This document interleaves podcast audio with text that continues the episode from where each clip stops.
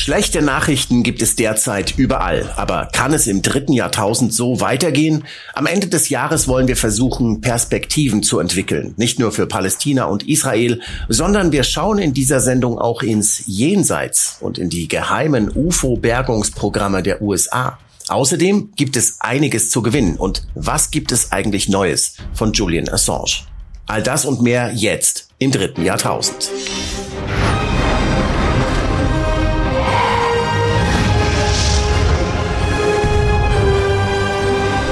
Willkommen zurück im dritten Jahrtausend in einer Sendung, auf die ich mich sehr freue, denn wir haben uns diesmal wieder vorgenommen, ein bisschen über den Tellerrand hinauszublicken und uns nicht so treiben zu lassen von der tagesaktuellen Berichterstattung, sondern wir wollen Perspektiven entwickeln.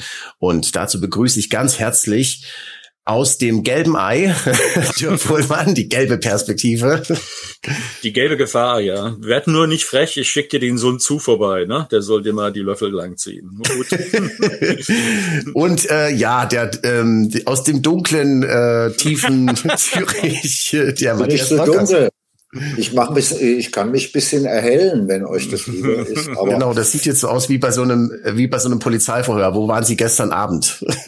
ja. Wollte ich also einen Hund übrigens machen, so ein Mugshot von vorne von der Seite. Genau, genau.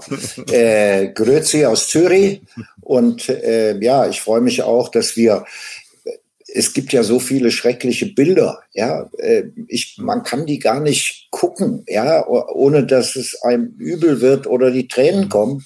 Ja. Und das wollen wir ja heute auch deshalb nicht machen. Ja, man könnte eine Stunde lang äh, äh, ja hochemotionale Sachen äh, sagen und erzählen und äh, es ist schrecklich, äh, aber was soll's? Das und könnt ihr und können die Zuschauer überall, ja. Und man kann sich immer nur empören und so weiter und so fort. Äh, ja. Zum Beispiel über die Nachricht, wir müssen ja doch irgendwie aktuell einsteigen. Ja, ähm, hier sehen wir mal die UN-Vollversammlung. Die Vollversammlung der Vereinten Nationen fordert jetzt in einer Resolution einen humanitären Waffenstillstand im Gazastreifen und die sofortige Freilassung aller Geiseln.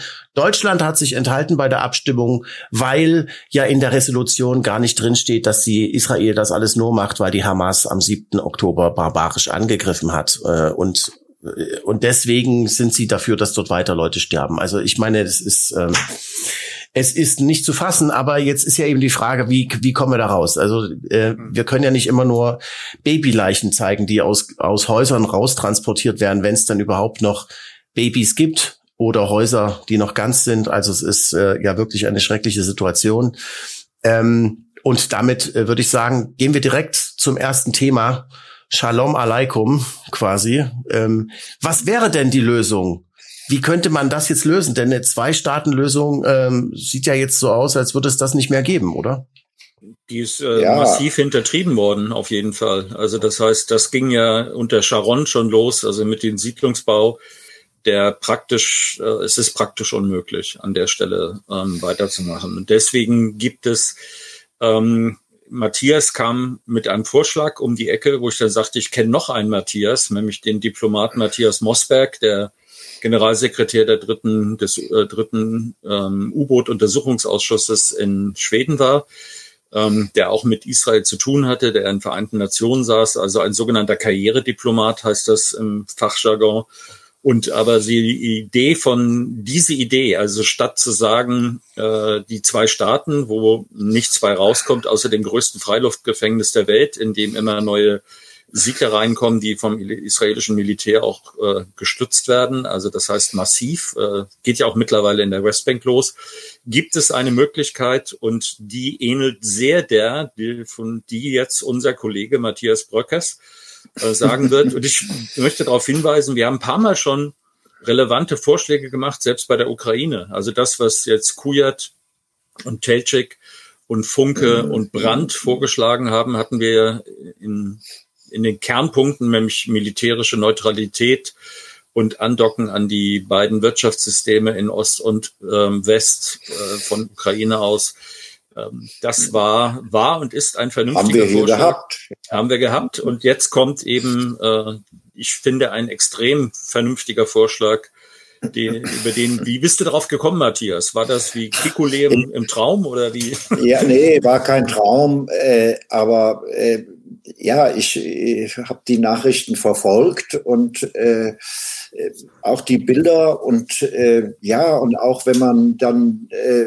den Bildschirm ausmacht und die, die, das arbeitet ja weiter. Es muss doch eine Lösung geben. Es kann doch nicht sein, dass da jetzt 8000 Kinder äh, äh, ermordet werden, äh, ganze Städte dem Erdboden gleichgemacht und die Weltgemeinschaft steht da, zuckt die Schultern, die Amerikaner und die Israelis sagen, nö, nö, wir machen weiter, ja.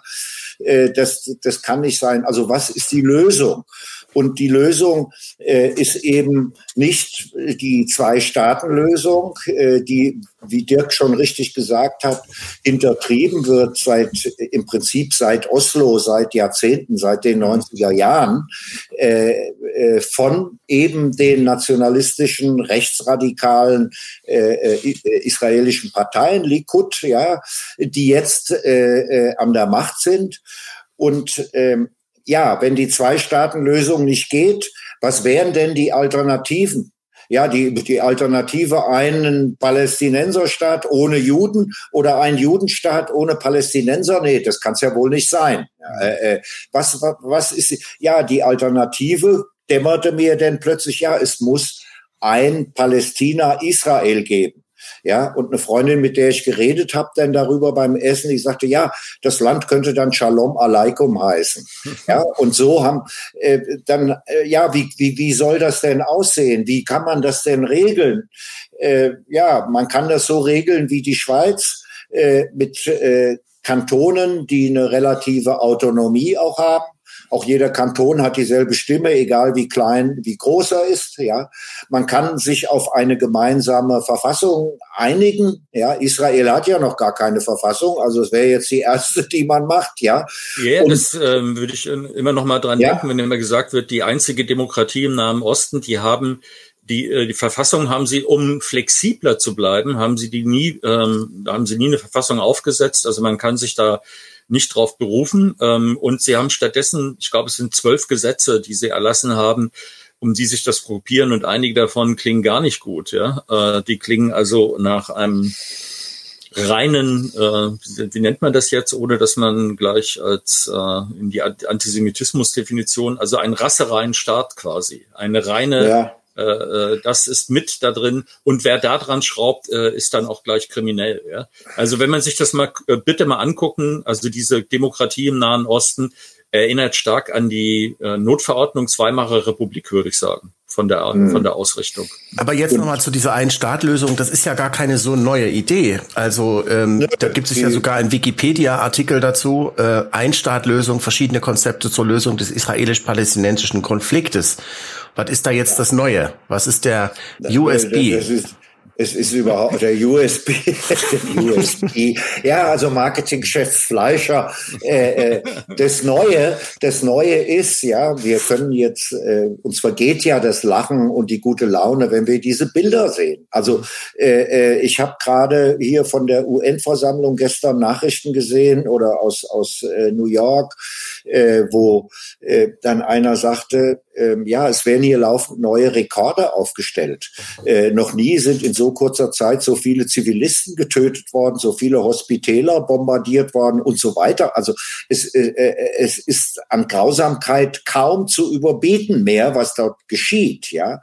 Und von daher äh, äh, die Ein-Staaten-Lösung oder die Idee ist natürlich nicht neu, ja. Und äh, äh ich habe äh, die, die eine kleine Umfrage im privaten Umfeld gemacht so und mit allen Leuten, die ich so traf in den letzten zwei Wochen, gesagt, hier, hey, warum geht denn das eigentlich nicht? Warum, hm. warum kann man das nicht machen?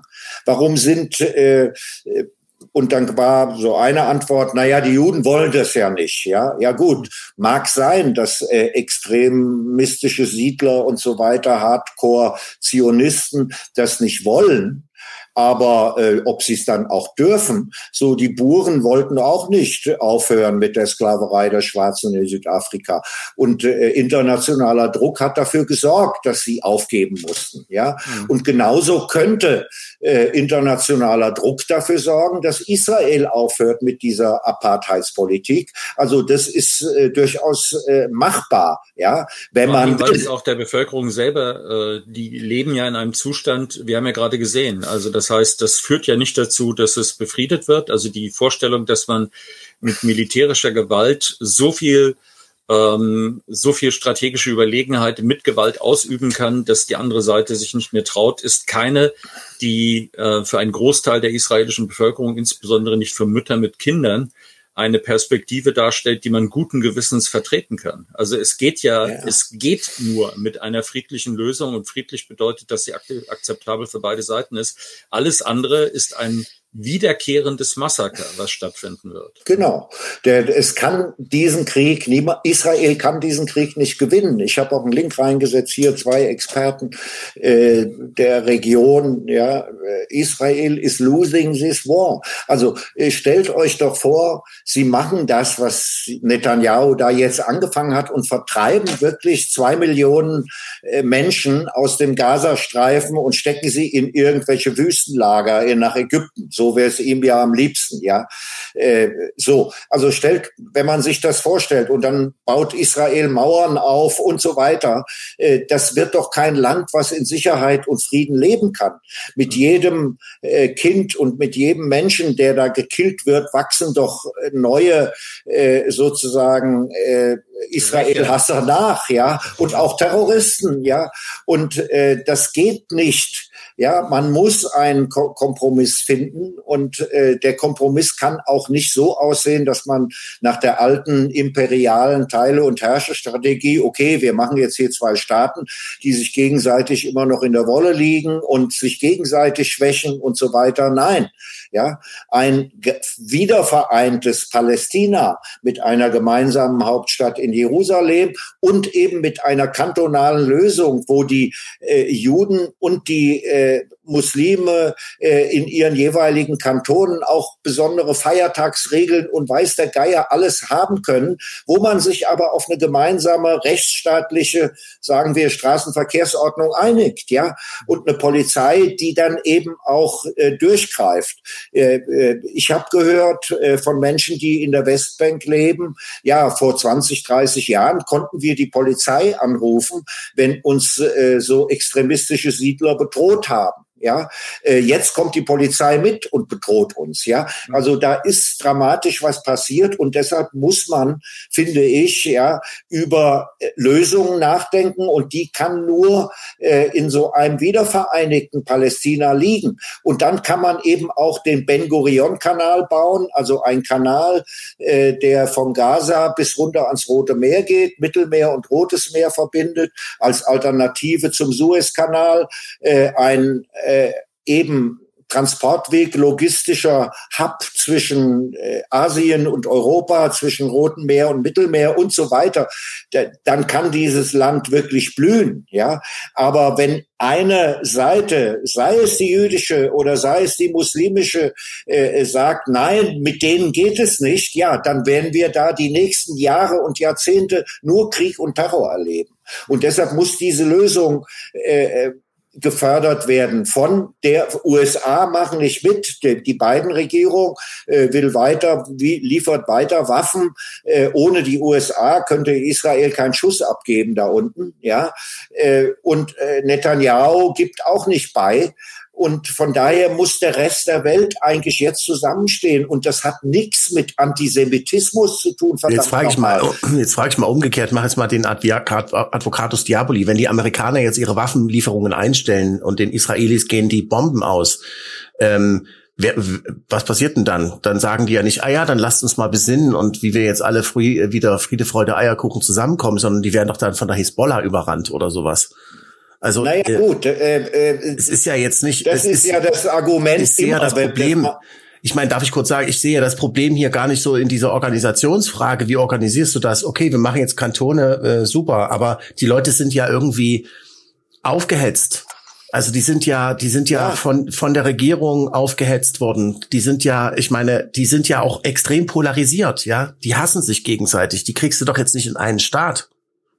Na, warum denn nicht? Äh, äh, also äh, das ist doch äh, die die. Äh, was ist die Alternative, Robert? Die Alternative ist äh, entweder, wenn eine der beiden Seiten gewinnt, in Anführung, ich habe ja eben gesagt, da, da kann keine gewinnen in diesem Krieg. Ja, äh, nehmen wir an, Netanyahu zieht das durch, vertreibt zwei Millionen äh, äh, Palästinenser aus Gaza und nochmal so viele aus der Westbank und macht da sein Groß-Israel auf. Meinst du, das Land wird in Frieden und in Ruhe leben mit mit, mit Nachbarn äh, ringsum, äh, die es hassen und äh, die verfeindet sind, die dieser Kanal oder was immer für Pipelines Pipelines oder was immer gebaut werden soll, wird von Terroranschlägen noch und nöcher heimgesucht werden. Das wird, kann, wird, kann nicht gut gehen. Und deshalb muss eine Lösung her. Und den Menschen, die da leben, es sind ja überhaupt nicht die Israelis, ja, und es sind auch nicht die Palästinenser. Es sind ja Gruppen, die da Politik machen ja. Mhm. Und die Hamas äh, und ihr äh, militanter Flügel äh, macht seine Politik und Netanyahu und sein militanter Flügel macht ihre. Das sind aber nicht die Menschen, die dort leben, weder die in Israel noch die in Gaza. Ja, und die muss man gewinnen, die muss man jetzt erstmal schützen, dass diese Extremisten, die diesen Krieg dauernd weiter vorantreiben, sich weiter durchsetzen. Ja, und das kann nur die Weltgemeinschaft tun. USA, Israel wollen es nicht. Äh, die radikalen islamischen äh, Kämpfer wollen es auch nicht. Ja, dann muss der Rest der Welt es tun. Dann muss äh, Israel komplett sanktioniert werden, ja, und auch äh, Palästina. Dann wird da einfach kein, der Erdogan, ja, der immer so schwer tut, dass er für seine islamischen Brüder und bla bla bla, 50 Prozent des Öls von Israel kommen über die Türkei. Wenn Erdogan morgen sagen würde, stopp, ja, geht Israel der Sprit aus, dann können sie diesen Krieg nicht weiterführen. Also da sind sozusagen, ist wirklich die UN äh, gefordert äh, oder beziehungsweise weil die UN schlicht nicht funktioniert. Es gibt ja im mhm. Übrigen auch kein Land, was mehr gegen UN-Beschlüsse verstoßen hat als Israel, ja, mal in Klammern. Äh, äh, dann muss eine Organisation jenseits der UN entstehen oder etwas tun. Wir können das doch nicht mit ansehen, da was da passiert äh, und die Schulter zucken und sagen, ja, Hamas, Hamas, Hamas, ja, das ist doch Irrsinn. Es wird die Zivilbevölkerung ausgerottet, vernichtet, vertrieben äh, und nichts anderes. Und es wird, äh, das hat mit Hamas-Vernichtung nichts zu tun, was da passiert. Ja, der ja. Punkt von Robert war ja, ähm, was wäre denn, wenn jetzt also sozusagen militärischer Waffenstillstand, wir hätten einen Waffenstillstand, also das heißt, äh, würden die UN-Friedenstruppen das wäre, Zack. ich bin die alte, das ist die alte Dark Hammarskjöld-Lösung. Dark Hammarskjöld hat ja die Blauhelme erfunden, äh, aus dem Grund, eine Truppe aufzustellen wie eine Polizeitruppe, also Militär, das äh, die friedliche, ähm, den friedlichen Zustand mit Waffen bewacht. Also nicht äh, ein Militär, was äh, dazu da ist, wie eine Polizeitruppe. Also nicht um ja. Geländegewinne zu haben oder um Machtprojektion eines Staates, sondern um Ordnung herzustellen. Also um eine juristisch abgesicherte Ordnung. Und das wäre, was wir im Moment ja haben, wenn wir diese ganzen Resolutionen angucken, dann sehen wir, dass zum Beispiel Deutschland sich immer, also steht auf der Seite, steht an der Seite Israels und enthält sich. Es müsste aber an der Seite der Mütter stehen, und zwar der palästinensischen und der israelischen. Die einzige Position, die relevant einzuhalten wäre aus deutscher Sicht, so würde ich meine geschichtliche Verantwortung benennen, ist dafür zu sorgen, dass dort eine Friedensmöglichkeit entsteht. Und das ist, und das mit Druck. Also nicht mit, äh, wenn ihr nicht wollt, dann passiert's nicht, sondern eben, wie Matthias gesagt genau. hat, auch mit Druck auf beide Seiten. Und das muss äh, im Endeffekt muss auch die, die Vereinten Nationen, das ist ja ein, sozusagen ein äh, nicht funktionsfähiger großer Apparat, mhm. müsste aber wieder werden. Deswegen sagt, guckt euch das mal an, Dag Hammarskjöld hat es gemacht in der Suez-Krise. Äh, da ja. sind die Blauhelme erfunden worden. Ja, und das war ein sehr, das war das Beste wahrscheinlich, was jemals auf diesem Erdball als Politiker rumgelaufen ist.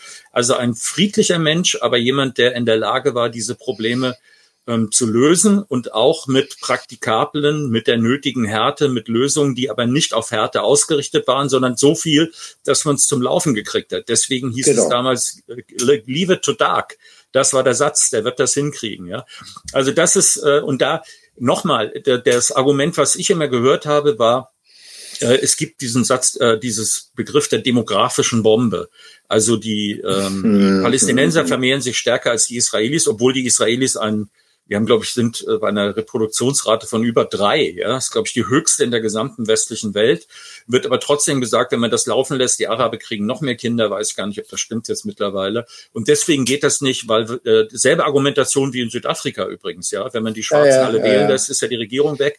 Und deswegen ist dieser Vorschlag der Kantone, also wo man dann sozusagen sagt, das nicht sozusagen, sondern man sagt, innerhalb dieses Gebietes, das ist festgelegt, dass äh, da seid ihr drin und dann ist es egal, wie viele Leute drin ja. sind, sondern man schafft auf diese Weise, schafft man ein Gebiet, auf dem man zu äh, leben kann. Und ich erinnere, die Schweiz macht das ja nun 400 Jahre auf diese Variante. Das wäre auch ein guter Vorschlag für die Ukraine gewesen. Ja, das ist äh, auch eine relevante. Es gab es ja auch. Haben wir, haben wir schon 2014 vorgeschlagen, aber auf uns hört ja keiner. Ja, das, ja, aber das ist eben, äh, das ist der, der relevante Punkt ist, diese, und dann können wir jetzt noch gucken. Das heißt, also man hat die Gewalttätigkeit, aber mach mal gerne weiter den Advocado Diaboli. Ja. Also du schlägst, du schlägst vor, du schlägst sozusagen vor, es gibt dann einen Kanton für die Palästinenser, es gibt einen Kanton für die äh, für die Israelis und die sind aber genau, in einem Staatsgebiet drin. Und so, ja, aber jetzt ist ja noch mehr. Du hast einen für die für die Hardcore äh, sozusagen die die die, die Hardcore-Extremisten, ja, die, die können dann, äh, kriegen auch einen. Die dürfen halt müssen dann aber sich anständig verhalten und wenn sie raus wollen,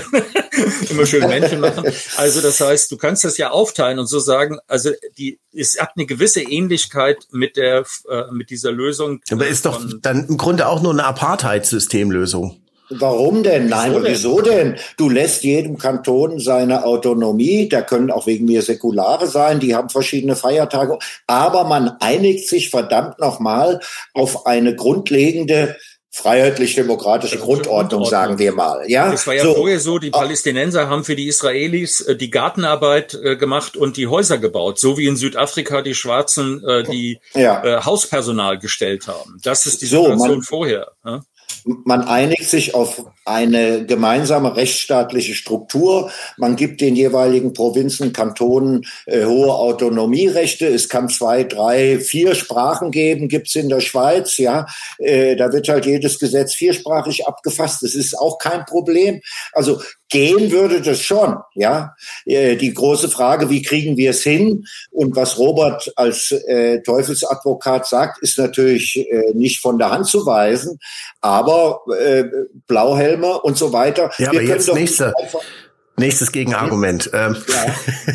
so, ja, jetzt sind gut, das jetzt jetzt jetzt ist das also. Ich meine, du hast natürlich in der Schweiz nie die Situation gehabt, dass jetzt die italienischen äh, Kantone, die italienischsprachigen gesagt ja. haben, wir wollen ein bisschen mehr ab vom Territorium oder sowas. Ja, das wäre aber abzusehen in so einem kantonalen Superstaat ähm, äh, Israel-Palästina. Jetzt ist dann das nächste Ding, wenn die jetzt alle in einem so ein Staatsgefüge sind und jetzt fangen die Kantone, der israelische Kanton und der palästinensische an, sich zu zanken wer kriegt jetzt mehr Territorium, wer besetzt jetzt die, das und das Territorium, dann gilt das vor den Vereinten Nationen als ein innerstaatlicher Konflikt und es gäbe gar keine Möglichkeit von außen einzugreifen.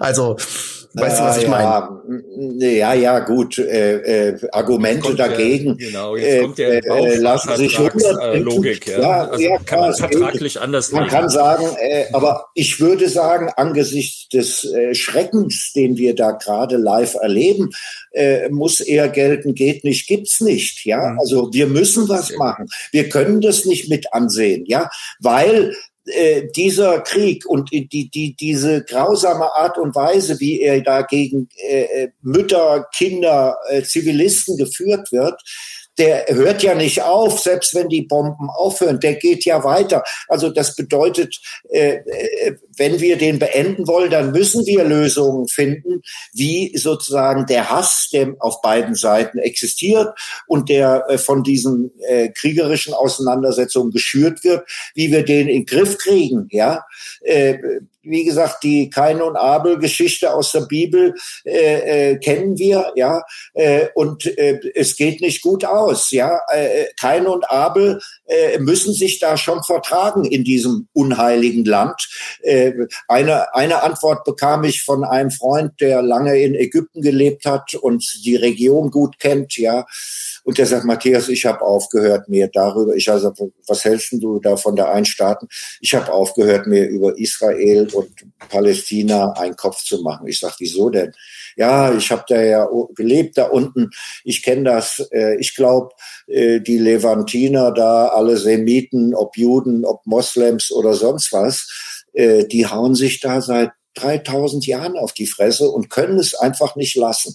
Und deshalb gucke ich da nicht mehr hin. Ja, das äh, äh, war mir jetzt ähm, zu äh, einfach. Ja, äh, ja, die Araber sind sehr aufbrausend, ja, und gleich beleidigt und in der Ehre verletzt. Und die Juden äh, sind sozusagen das permanente Opfer mit Täterfreibrief. Ja, egal was sie machen, sie sind immer Opfer. Ja, sie sind auch jetzt wieder David gegen Goliath. Dabei sind Sie eigentlich der, der Goliath, ja, komm, mit, komm, der, mit, genau. der, mit der riesigen Bewaffnung und die, und die äh, Hamas ist der David, ja.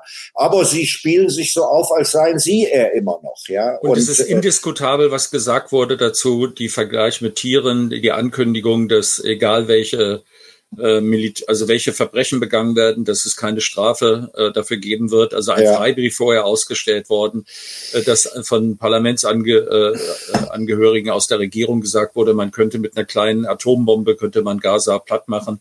All diese Sachen sind so indiskutabel, dass auch darauf eine Antwort erfolgen muss. Das kann man nicht einfach laufen lassen aus Sicht, also das, was jetzt gemacht wird, das sozusagen reiht euch hinter Israel ein. Ihr müsst jetzt Israel unterstützen, was ich alle, wenn ich Deutschlandfunk äh, höre und aufwache, ja. dann kriege ich das die ganze Zeit erzählt. Das ist die Anforderung. Wer es nicht will, äh, äh, verweigert Israel das Existenzrecht. Ich möchte, dass Israel existiert und das wird nur existieren können, wenn es sich in eine friedliche Ordnung reinbegibt. Und diesen Leuten, die das hier äh, sozusagen von beiden Seiten angerichtet haben, haben beide damit nachgewiesen, dass sie nicht in der Lage sind und nicht in der Lage sein sollten, diesen Konflikt weiter zu regeln, sondern dann müssten irgendwelche Erwachsenen von außen jetzt mal sagen, dann gibt's Konsequenzen. Ja, also für euch gibt's Konsequenzen. Wer so handelt, äh, das läuft nicht im 21. Jahrhundert unter, äh, unter äh, dem Verhältnis, das sind Leute, mit denen ich, äh, die ich mit denen rede, ja, das schon, aber die ich nicht unterstützen kann. Und das würde ich auch erwarten von der internationalen Staatengemeinschaft, insbesondere von Deutschland, weil ich denke, wir haben auf beiden Seiten, die Araber haben im Grunde genommen auszubaden, was Europa die ganze Zeit angerichtet hat. Äh, wir brauchen über den äh, sozusagen den Teil äh, mit der jüdischen Vernichtung kennt jetzt wirklich jeder, ja, ist genügend ausgebreitet. Das ist auch vollkommen klar. Aber an dieser Stelle, die Leute, die das hier machen, sind für mich nicht mehr diskutabel. Mit einer Regierung, wo sich zwar mehrere Minister in Israel offen als Faschisten bekennen. Ja? Und das, das wird dann ja, unterstützt von kurz, Grünen. Ja? Darf ich mal ganz kurz aus diesem Artikel hier zitieren, den ihr, den ja. ihr dazu habt, von der Berliner Zeitung, er ist geschrieben von einer Jüdin, Niret Sommerfeld, ähm, die in dem Verein Jüdische Stimme, äh, also bei einer Veranstaltung war, wo Niret, ja, genau. wo äh, wo äh, Juden selbst die die Politik von Israel sehr kritisch sahen. Und sie hat hier gesagt, ich zitiere jetzt mal: Wir verzweifeln an Israels Politik, die seit Jahrzehnten das Ziel verfolgt, die Palästinenser loszuwerden und das gesamte Land zwischen Mittelmeer und Jordan für sich zu beanspruchen, was derzeit in einer rechtsradikalen Regierung manifest geworden ist, die unverhohlen Äußerungen von sich gibt, die in Deutschland zu Recht als Volksverhetzung oder Schlimmeres identifiziert würden.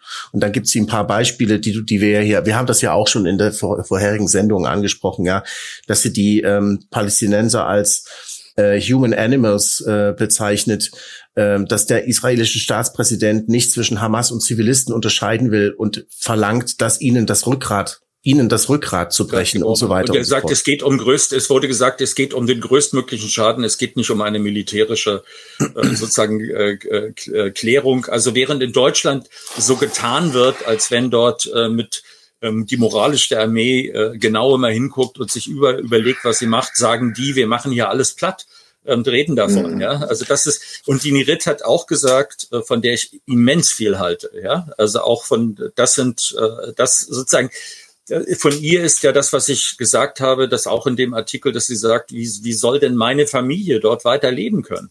Wie sollen die Leute überhaupt in Frieden leben können? Und das gilt ja von beiden Seiten. Also ich würde, eine Sache, die ich mir vorstellen könnte, wäre ähnlich wie im Nordirland-Konflikt, dass die Frauen sich mal melden und sagen, äh, weder Männer noch Söhne zum Sterben schicken wollen, ja, sondern äh, das muss irgendwie anders, äh, das muss anders geregelt. Wäre eine der, der Möglichkeiten, dass in diesen, äh, in beiden Fällen männergeprägten Gesellschaften äh, die Mütter und Frauen äh, sich dazu mal äußern würden, wäre, fände ich eine, wäre zum Beispiel ein Vorschlag äh, dazu, dass es ein, wie bei den Cheyenne oder Cherokee, weiß nicht mehr, wer das war, ein Rat der Frauen gibt, wo die Entscheidungen durchgehen, die mit Krieg zu tun haben. Das haben die nordamerikanischen Ein ähm, Ureinwohner haben sich das mal ausgedacht und ich finde es immer noch die klügste Lösung, die ich dazu jemals gehört habe, dass Entscheidungen von den Kriegshäuptlingen durch den Rat der Frauen gehen mussten, weil dann hat man eine schöne, das ist Checks and Balances in einer Art und Weise, die außerordentlich vernünftig ist. Also die, der Artikel von Irit war die, die Antwort.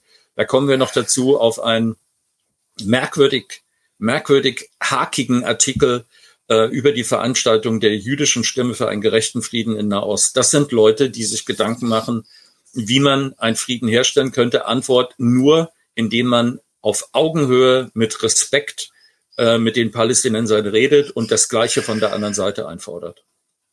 Das sehe ich genauso wie du. Ähm, erzähl doch mal, was hat's denn mit dieser mit dieser mit dieser Veranstaltung auf sich? Ich war, ähm, war da, äh, war da bei dieser Veranstaltung. Ich hatte eine Einladung und ähm, die, äh, es war die, der 20. Sie haben gesagt, eine Trauerfeier wegen der Ereignisse, die gerade sind und gleichzeitig eine, ein Fest, dass es die 20 Jahre gibt, also in dieser in dieser Konstellation und ähm, haben Reden gehabt von Mitgliedern. Es sind sehr hochkarätige Leute in dieser Organisation also ich habe jetzt gerade in Free 21 äh, in meinem Editorial geschrieben, im schönsten Sinne jüdisch, also scharfsinnig, humanistisch und dissident. Also nicht auf Linie, sondern das ist sozusagen das, was, sage ich mal, die ähm, äh, zum Beispiel die Juden in Deutschland immer ausgemacht hat, dass sie sozusagen wie wie Salz in der Suppe oder die Hefe mit angetrieben haben. Und so habe ich die Leute dort erlebt. Die hatten die Reden waren auf höchstem Niveau, dann gab es Musik, das war auch, auch die, die künstlerischen Sachen waren auf höchstem Niveau nicht einfach. Also es war nicht easy listening, sondern äh, also von jüdischen Komponisten oder von jüdischen äh, Künstlern vorgetragen. An den Wänden hingen die Bilder eines äh, palästinensischen Malers, dessen Namen ich mir nicht merken kann, sorry, der auf der Dokumenta war und der wurde dann auch als antisemitisch bezeichnet und die Bilder hingen da, dass man gucken kann, ist da was antisemitisch? Nein, es waren Bilder, eine merkwürdige Sache, also im Stil von, sag ich mal, holländische Maler des äh, 16., 17. Jahrhunderts, äh, so eine bukolische Szene nach der Ernte und von hinten kommen gerade äh, zwei israelische Panzer. Das sind so, also solche äh, sehr, sehr ähm, hochwertig sozusagen künstlerisch gemalt, so, äh, aber verstörend. Es waren Bilder, wo dieses Einbrechen von Gewalt in das normale Leben war sozusagen das Thema, aber nicht plakativ, sondern das war wirklich interessant. So, und jetzt sind die da und sagen, sagen, äh, wir sind, wir haben große Schwierigkeiten gehabt. Diese Leute werden jetzt, kommen jetzt Deutsche und sagen, das ist äh, antisemitisch. Zum Beispiel die grüne Stadträtin in Berlin äh, hat sich entsprechend dafür, hat sie jetzt zurückgezogen. Aber ich meine, super, ne? dass sich dann eine Gruppe von äh, Leuten, das sind äh, äh alles Juden, diese jüdische Stimme Nahost, die müssen sich dann vorwerfen lassen von irgendeiner äh, bundesdeutschen Politikerin, äh, dass sie Antisemiten wären. Und wurde gefordert, dass für diese Organisation kein Raum ähm, gegeben werden kann für ihre Festlichkeit. Die waren dann im Oyun, den ich nicht kannte. Ich bin jetzt aber auch zu alt, um in dieser. Das Oyun ist eine ein Veranstaltungsort, wird betrieben von einer Gruppe ähm, junger, ähm, stark migrantisch geprägt äh, in dieser War-Kultur. Also das heißt, die geben zum Beispiel an, mit welchen Pronomen sie genannt werden wollen, aber sind eben viele Leute aus den arabischen Ländern oder auch Flüchtlinge aus diesen Ländern mit drin, die dort eine, eine Anstellung gefunden haben. Und die haben gesagt, wir finden diese Leute, jüdische Stimme finden wir klasse. Die wurden dann bei der Veranstaltung, wurde auch eine Sprecherin von ihnen auf die Bühne geholt. Die haben unter dem Druck, der auf sie ausgeübt wurde, haben sie sich solidarisiert mit der jüdischen Stimme Und ich habe gedacht, das ist das, was wir gerade, wo wir gerade drüber reden. Auf Augenhöhe, mhm. mit Respekt. Und es sind Araber, das ist jetzt ein Teil lesbisch, ein Teil schwul, wo man noch sagen kann, okay, da ist jetzt die Gesellschaft so, sozusagen, sind so eingezogen bei uns, dass ich auch gut finde, dass die da sind. Ja, das ist jetzt nicht mehr. Du hast es nicht mit äh, islamistischen Leuten, wie er auch beschrieben wird, dass die Leute auch in, in Gaza, er hat gesagt, eine, Mirit sagte mir, man spricht von einer Doppelbesetzung. Die sagen, wir sind von den Israelis und von der Hamas besetzt. Also zu der Frage, ob die alle so sind, dass sie das äh, unterstützen, ja. Wer unterstützt denn, wenn seine Kinder getötet werden? Gute Güte, ja. Also das ist, ähm, und was soll daraus entstehen? Also ist der Satz äh, 1200 Tote auf israelischer Seite und mittlerweile 20.000 Tote auf palästinensischer Seite werden den Frieden im Nahen Osten bringen? Klingt das für jemand vernünftig, dass das eine Antwort ist? So, jetzt waren Sie da. Sie holt diese Sprecherin, eine Marokkanerin, auf die Bühne. Und ich dachte, ich habe gedacht, äh, ich habe das geschrieben, mir ging durch den Kopf die Bürgschaft von Schiller, wenn das jemand kennt, darum nehmt mich zum Genossen an, ich sei in eurem Bunde, gewährt mir die Bitte der Dritte, also ich sei, gewährt, bitte gewährt mir die, äh, die Bitte in eurem Bunde, in eurem der, Dritte, Bunde der Dritte. Dritte. Das ist das Alte von Schiller, das ist mir durch den Kopf geschossen, weil ich dachte, äh, ich wäre jetzt nicht automatisch auf der Oyun-Seite, ähm, sozusagen mit War-Kultur ist nicht ganz mein Ding, aber ich habe hohen Respekt vor diesen Leuten, die angesichts des Drucks, die auf, der auf sie ausgeübt wurde, sagen, nein, wir finden die gut und wir stehen zusammen. Und dann stehen die da auf der Bühne zusammen und ich dachte, das ist zukünftig. Das ist das, wovon wir hier reden. Und was jetzt passiert ist, ist, dass Oyun wurde mit Hilfe des äh, tansanischstämmigen äh, CDU-Kultursenators Joe Cialo der gesagt hat, das ist zu brisant, was da geredet wurde. Ich weiß nicht, was da dran brisant gewesen sein soll. An dem, was ich gehört habe, ist alles extrem vernünftig. Ja. Ähm, ähm, ist denen jetzt die Förderung gestrichen worden? Also das heißt, und die AfD hat dazu, hat sich dazu bedankt, dass diesen Leuten die Förderung gestrichen wurde. Wir haben jetzt also eine Koalition aus CDU, Grünen und AfD, äh, die sich richtet gegen die, aber sie sind nicht eingeknickt. Und das war für mich bewundernswert. Deswegen, ich möchte auch ähm, also aufrufen, diese beiden Organisationen, die das eigentlich die Leute sind, mit denen man einen Staat machen könnte. Mit diesen Leuten Aber könnte man einen Staat machen. Das ist die gute Nachricht. Es sind sie und sie sind nicht eingeknickt. Sie sind nicht eingeknickt. Ja. Es gibt jetzt einen offenen Brief und ich finde, wir könnten mal in Richtung Politik sagen, was wir von denen halten, äh, die gegen diese Leute vorgehen, gegen diese Koalition. Ja. Das wird die neue Bundesregierung. Ja, CDU, AfD, Grüne. Naja, klar. ja, äh, äh, sehe ich kommen. Ja, Gott aber bewahre. gut, wir wollen ja heute nur, wir Gute wollen ja heute nur Good News machen. Ja, okay. Also die Good News ist, die aus diesen Dissidentenkreisen, aus diesen Kreisen, die am Rande sozusagen, die nicht im Zentrum, sondern am Rande, kommt jetzt, sprudelt die Vernunft hervor. Ich finde es grandios, ja. Ja, irgendwoher muss die Vernunft ja kommen. Es kann nicht sein, dass da erst die Aliens landen müssen auf dem Tempelberg und sagen, nicht bringt uns zu eurem Anführer, sondern wir sind jetzt der Boss und, und ihr bringt uns jetzt, ihr bringt uns jetzt eure, eure, eure Gaben oder sowas, ja. Also irgendwas muss ja dort passieren und wir schicken mal positive Gedanken ins Feld. Ähm, bevor wir weitermachen mit ähm, den spannenden äh, Themen, die wir noch vorbereitet haben, äh, unter anderem mit der Auslosung eines äh, eines eines Buchgewinnspiels, äh, was wir in der letzten Sendung angekündigt haben, und mit einem neuen äh, Gewinnspiel möchte ich erstmal mhm. unseren Unterstützern danken und ähm, meine Frau, die ja die die ganze Finanzgeschichte hier äh, managt ähm, und auch äh, natürlich die Spenden zusammenzählt und so hat gesagt, ich soll euch daran erinnern. Das ist dein unverdientes Glück, Robert, deine Frau. Wieso unverdient? Nein, das ist wirklich äh, genau riesengroßes Glück, dass meine Frau sich, dass meine Frau davon Ahnung hat. Ähm, also äh, wenn ihr uns Geld spendet, ob über PayPal oder über Banküberweisung oder irgendwas, bitte schreibt dazu, dass es fürs dritte Jahrtausend ist. Es gehen ja dort auch andere Spenden ein. Äh, äh, die für die UFO-Geschichten gedacht sind. Und wir sind dann äh, immer hin und her gerissen, wem schlagen wir das jetzt zu, ja? Und ähm, im Zweifel haben wir es bis jetzt immer fürs dritte Jahrtausend gemacht, aber wir müssen das wirklich mal eingrenzen. Was sind jetzt eigentlich die Spenden, die wirklich fürs dritte Jahrtausend äh, reinkommen? Also bitte schreibt dazu Spende fürs dritte Jahrtausend, das wäre toll. Und wir haben 300 Euro bekommen von Martha. Einfach so, ohne jeden Kommentar, äh, auch ohne Angabe, ob es äh, fürs dritte Jahrtausend ist oder nicht, nebenbei erwähnt. ähm, Wir haben von Fabian 200 Euro bekommen und er sagt, äh, moin Robert, ich höre euch seit drei Jahren zu, wollte mal großes Danke sagen ähm, in Form dieser Nachricht und die paar Taler hier mit anhängen. Ihr macht eine verdammt richtige und richtige Arbeit. Jedes Format ist ein Genuss. Bleibt dran, macht weiter. Hoffen wir mal, die Erben der, der Majestic 12 Mitglieder äh, werden euch weiter berichten lassen. Naja, gut, ich glaube, von denen haben wir nichts zu befürchten. Aber vielen Dank, Fabian. Karl-Heinz schickt uns 200 Euro, sagt, ich bewundere eure Souveränität. Vielen Dank. Almut schickt 200 Euro. Silvia schickt 200 Euro. Heike schickt 150 Euro, sagt äh, für, für die Monate Oktober, November, Dezember 23 für exzellenten Journalismus. Vielen Dank. Äh, Georg schickt 123,45 Euro. Liebe, liebe eure Sendung und den Dirk, wie er manchmal abgeht. Vielen Dank, sagt Georg. Ähm, äh, Gabi und Thomas schicken 108 Euro, äh, schreibt die Zahl der Erleuchtung für unsere drei besten Jungs on air, Robert, Dirk und Matthias, macht weiter so.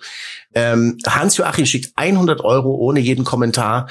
Äh, Iris äh, schickt auch 100 Euro, sagt Danke für alles. Steffen schickt 100 Euro als Jahresendprämie für die drei Ritter der journalistischen Tafelrunde. Siehst du, daran kann man jetzt zum Beispiel sehen, dass es wirklich fürs dritte Jahrtausend ist, diese, diese Spende. ja. ähm, Eduardo schickt 100 Euro. Ähm, Rainer schickt 99,99 Euro für vollkommen freie Verfügung, aber dreistellig ist zu viel, sagt er. Renata. Äh, Renata schickt 75 Euro, sagt Danke euch. Gerda 70 Euro sagt Danke für die super Arbeit der drei schönen Unverwüstlichen. Mit Herz grüßt von Gerda aus dem Zuri Oberland. Gerda. Vielen Dank. Äh, Hubert schickt 70 Euro, Regina schickt 60 Euro, sagt große Dankbarkeit für eure Arbeit. Helmut und Sabine schicken auch 60 Euro. Sabine sagt Journalismus, wie er sein soll. Markus 55 Euro, Alexander 50 für sechs neue Brüste und mehr. Alexander, ich glaube, du hast das falsche Sendeformat. Du hast für die Falschen gespendet. Wir haben doch schon geile Brüste, oder nicht? Das war für Exopolitik, ja. Das, das ja, sicher, ja, ja. Ich würde gerne mal von äh, erklärt bekommen, warum Männer Brustwarzen haben, wenn wir über Brüste reden. Das habe ich bisher, ich finde, das ist doch absurd, oder? Also, nee, es heißt doch jetzt auch Elternmilch. Kommt okay. mit. Charlotte schickt 50 Euro, Rainer auch 50 Euro, vielen Dank. Ilona schickt 50 Euro, sagt, ich bin erschüttert über Armageddon Now, danke für eure wichtige wichtigen Recherchen. 50 Euro haben wir auch bekommen von Olaf und Antje, von Ulrike, von Christoph, von Andreas, von Holger, von Sebastian, von Andreas, von Reto haben wir 40,97 Euro bekommen, von Rosa 40 Euro, Danke für hervorragenden Journalismus, äh, schreibt sie. Uwe und Clara haben auch jeweils 40 Euro geschickt. Sandra schickt 36 Euro, sagt weiter so bitte. Barbara 30 Euro, das dritte Jahrtausend wird immer besser. Äh, Ottmar 30 Euro, Heide 30 Euro als Nikolaus-Spende, vielen Dank. Marc 25 Euro, äh, danke für die hervorragende Berichterstattung. Wolfgang und Michael und Ulf haben auch jeweils 25 Euro geschickt. Ulf sogar als neuen Dauerauftrag. Das ist der Hammer. Also Leute, wenn ihr uns unterstützen wollt, es ist super, wenn ihr uns einen Dauerauftrag schickt per Banküberweisung, denn auf die Art und Weise können wir planen. Das muss nicht 25 Euro sein im Monat, das kann auch ein Euro im Monat sein, aber dadurch, dass es regelmäßig eingeht, eingeht hilft uns das enorm weiter. Und die Bankverbindung findet ihr im Beschreibungstext zu dem Video. Ähm, außerdem haben wir 22,22 Euro 22 von Carmen bekommen. Danke für geballtes Wissen und 21 Euro von der anderen Carmen, die sagt Danke natürlich. Damit 20 Euro jeweils von Axel, Edgar, Heidi, Heiko, Herbert, Albrecht, Markus und Markus. Ähm, auch als neuen Dauerauftrag. Ulrich und Gundula haben auch jeweils 20 Euro geschickt. Herzlichen Dank, sagt Gundula, herzlichen Dank zurück. Und wir haben außerdem Geld bekommen und das wird nicht zu, äh, das geht nicht zu Ende hier. Ich muss es abkürzen. Ähm, von Elke, von, Moment, von Hermann, von Elke, von Darius, von Gerda, von Harald, Benjamin, schickt 11,11 Euro .11 und sagt, zu Weihnachten wünsche ich mir Dirks neues Buch, Zwinker Smiley. Aber mach dir nichts draus, Dirk. Meins kommt auch nicht zu Weihnachten raus, was ich sehr schade finde. Aber bald, aber bald. Aber bald, sehr bald. Äh, Mitte Januar soll es dann endlich soweit sein. Aber das ist ja auch ein Riesenschinken geworden. Nächstes Jahr in Jerusalem. Äh, Hilde Gunde schickt 11,11 Euro .11 ebenfalls. Äh, und dann haben wir noch bekommen 10 Euro von Steffen, von Herr, von Aaron, von Stanley, von Brigitte, Thomas, Omar, Andreas, Helmut, Thomas, Manuela, Ines, Peter, Tanja, Irene, Stefan, Horst, Thomas und Karen, Ines, Thorsten und auch Angelika hat uns Geld geschickt, genau wie Rainer, Ralf, Mike, Karel, Iris, Petra, Simon, Maxim, Angelika, Iris, Konstante, Andreas, Patrick, ähm, Verena, Danny, Rico, Nicole, Steffen, Silke, Anke, Susanne, Elfriede, Matthias, Christina und Günther, Dietlinde, Peter, Andreas, Frank, dann F. Punkt, schickt fünf Euro, sagt ihr geilen Endschwurbler weiter, so Gruß aus Bern. das muss ich jetzt mal vorlesen. Frank und Monika, Sammy, Doris, Markus, Bernhard, Thomas und Andrea, Doris und Robert, Thorsten und Thorsten und Dirk und Andreas und Uwe. Dirk sagt, bitte für den Frieden weitermachen. Vielen Dank und alles Gute. Und darüber hinaus haben wir natürlich noch Geld bekommen von all den vielen lieben Leuten, die uns monatlich per Dauerauftrag unterstützen. Wie gesagt, das ist für uns die beste Variante. Wenn auch ihr das machen möchtet, die Banküberweisung, Bankverbindung findet ihr im Beschreibungstext. Vielen, vielen, vielen lieben Dank euch allen. Und äh, wir haben uns auch vorgenommen, dass wir im neuen Jahr öfter mal auf Sendung gehen wollen und dann aber nicht so umfassend, sondern eher kürzer werden ähm, weil das ja auch immer, ich höre auch immer wieder, es ist zu lang ähm, und lieber mal öfter und wir werden versuchen, das irgendwie einzutüten. Ist natürlich nicht so einfach, weil wir ja drei unabhängige Journalisten sind. Jeder ist mal unterwegs irgendwo. Der Herr Pohlmann wahrscheinlich am meisten von uns allen. Na, na. ne, der, der Herr Fleischer aber auch. Der, Herr Fleischer der, macht doch ständig irgendwelche Moderationen weltweit bei irgendwelchen UFO-Kongressen. Also hör mal, ja. Ja, nee, das ja? mache ich alles mit meinem Greenscreen. Da mache ich hier im Hintergrund so ein, so ein, so ein Flughafenatmosphäre und tue so, als würde ich auf einen Chat Flug warten. GPT, wir wissen, wie es funktioniert. Genau. mein Name ist Robert. Okay, Machen wir doch weiter im Text. Äh, wir haben uns ja vorgenommen, dass wir äh, in dieser Sendung auch ein bisschen über den Tellerrand hinausblicken wollen, genauer gesagt ins Jenseits. Äh, und da möchte ich gleich die Frage an Matthias geben. Ähm, was gibt's Neues im Jenseits? was gibt's Neues? Ja, wir hatten ja schon öfter mal äh, auch, ich glaube, in der letzten Sendung des vergangenen Jahres über Nahtoderlebnisse gesprochen. Und ähm, jetzt äh, gibt es eine Studie, äh, die gemacht worden ist äh, und äh, sich angeschaut hat, äh, wie, wie unterscheiden sich Nahtoderlebnisse von den psychedelischen Erfahrungen die man äh, mit DMT, Dimethyltryptamin, also das ist im Ayahuasca drin, äh, machen kann. Ja, und ähm, es gibt ja die Nahtodforschung, äh, NDE, Near Death Experience, seit Jahrzehnten. Hier Elisabeth Kübler-Ross hat das damals angefangen, äh, hier in Europa. Äh, und mittlerweile äh, ja, ist das ein Topic sozusagen. Und die Erklärung dafür, äh, sozusagen die physikalisch-materialistische, materielle Erklärung war, ja, äh, in der Zirbeldrüse des Menschen wird auch eben DMT hergestellt, also endogen, körpereigenes, so ähnlich wie auch Morphin, Endorphin hergestellt wird zur Schmerzbehandlung, körpereigenes.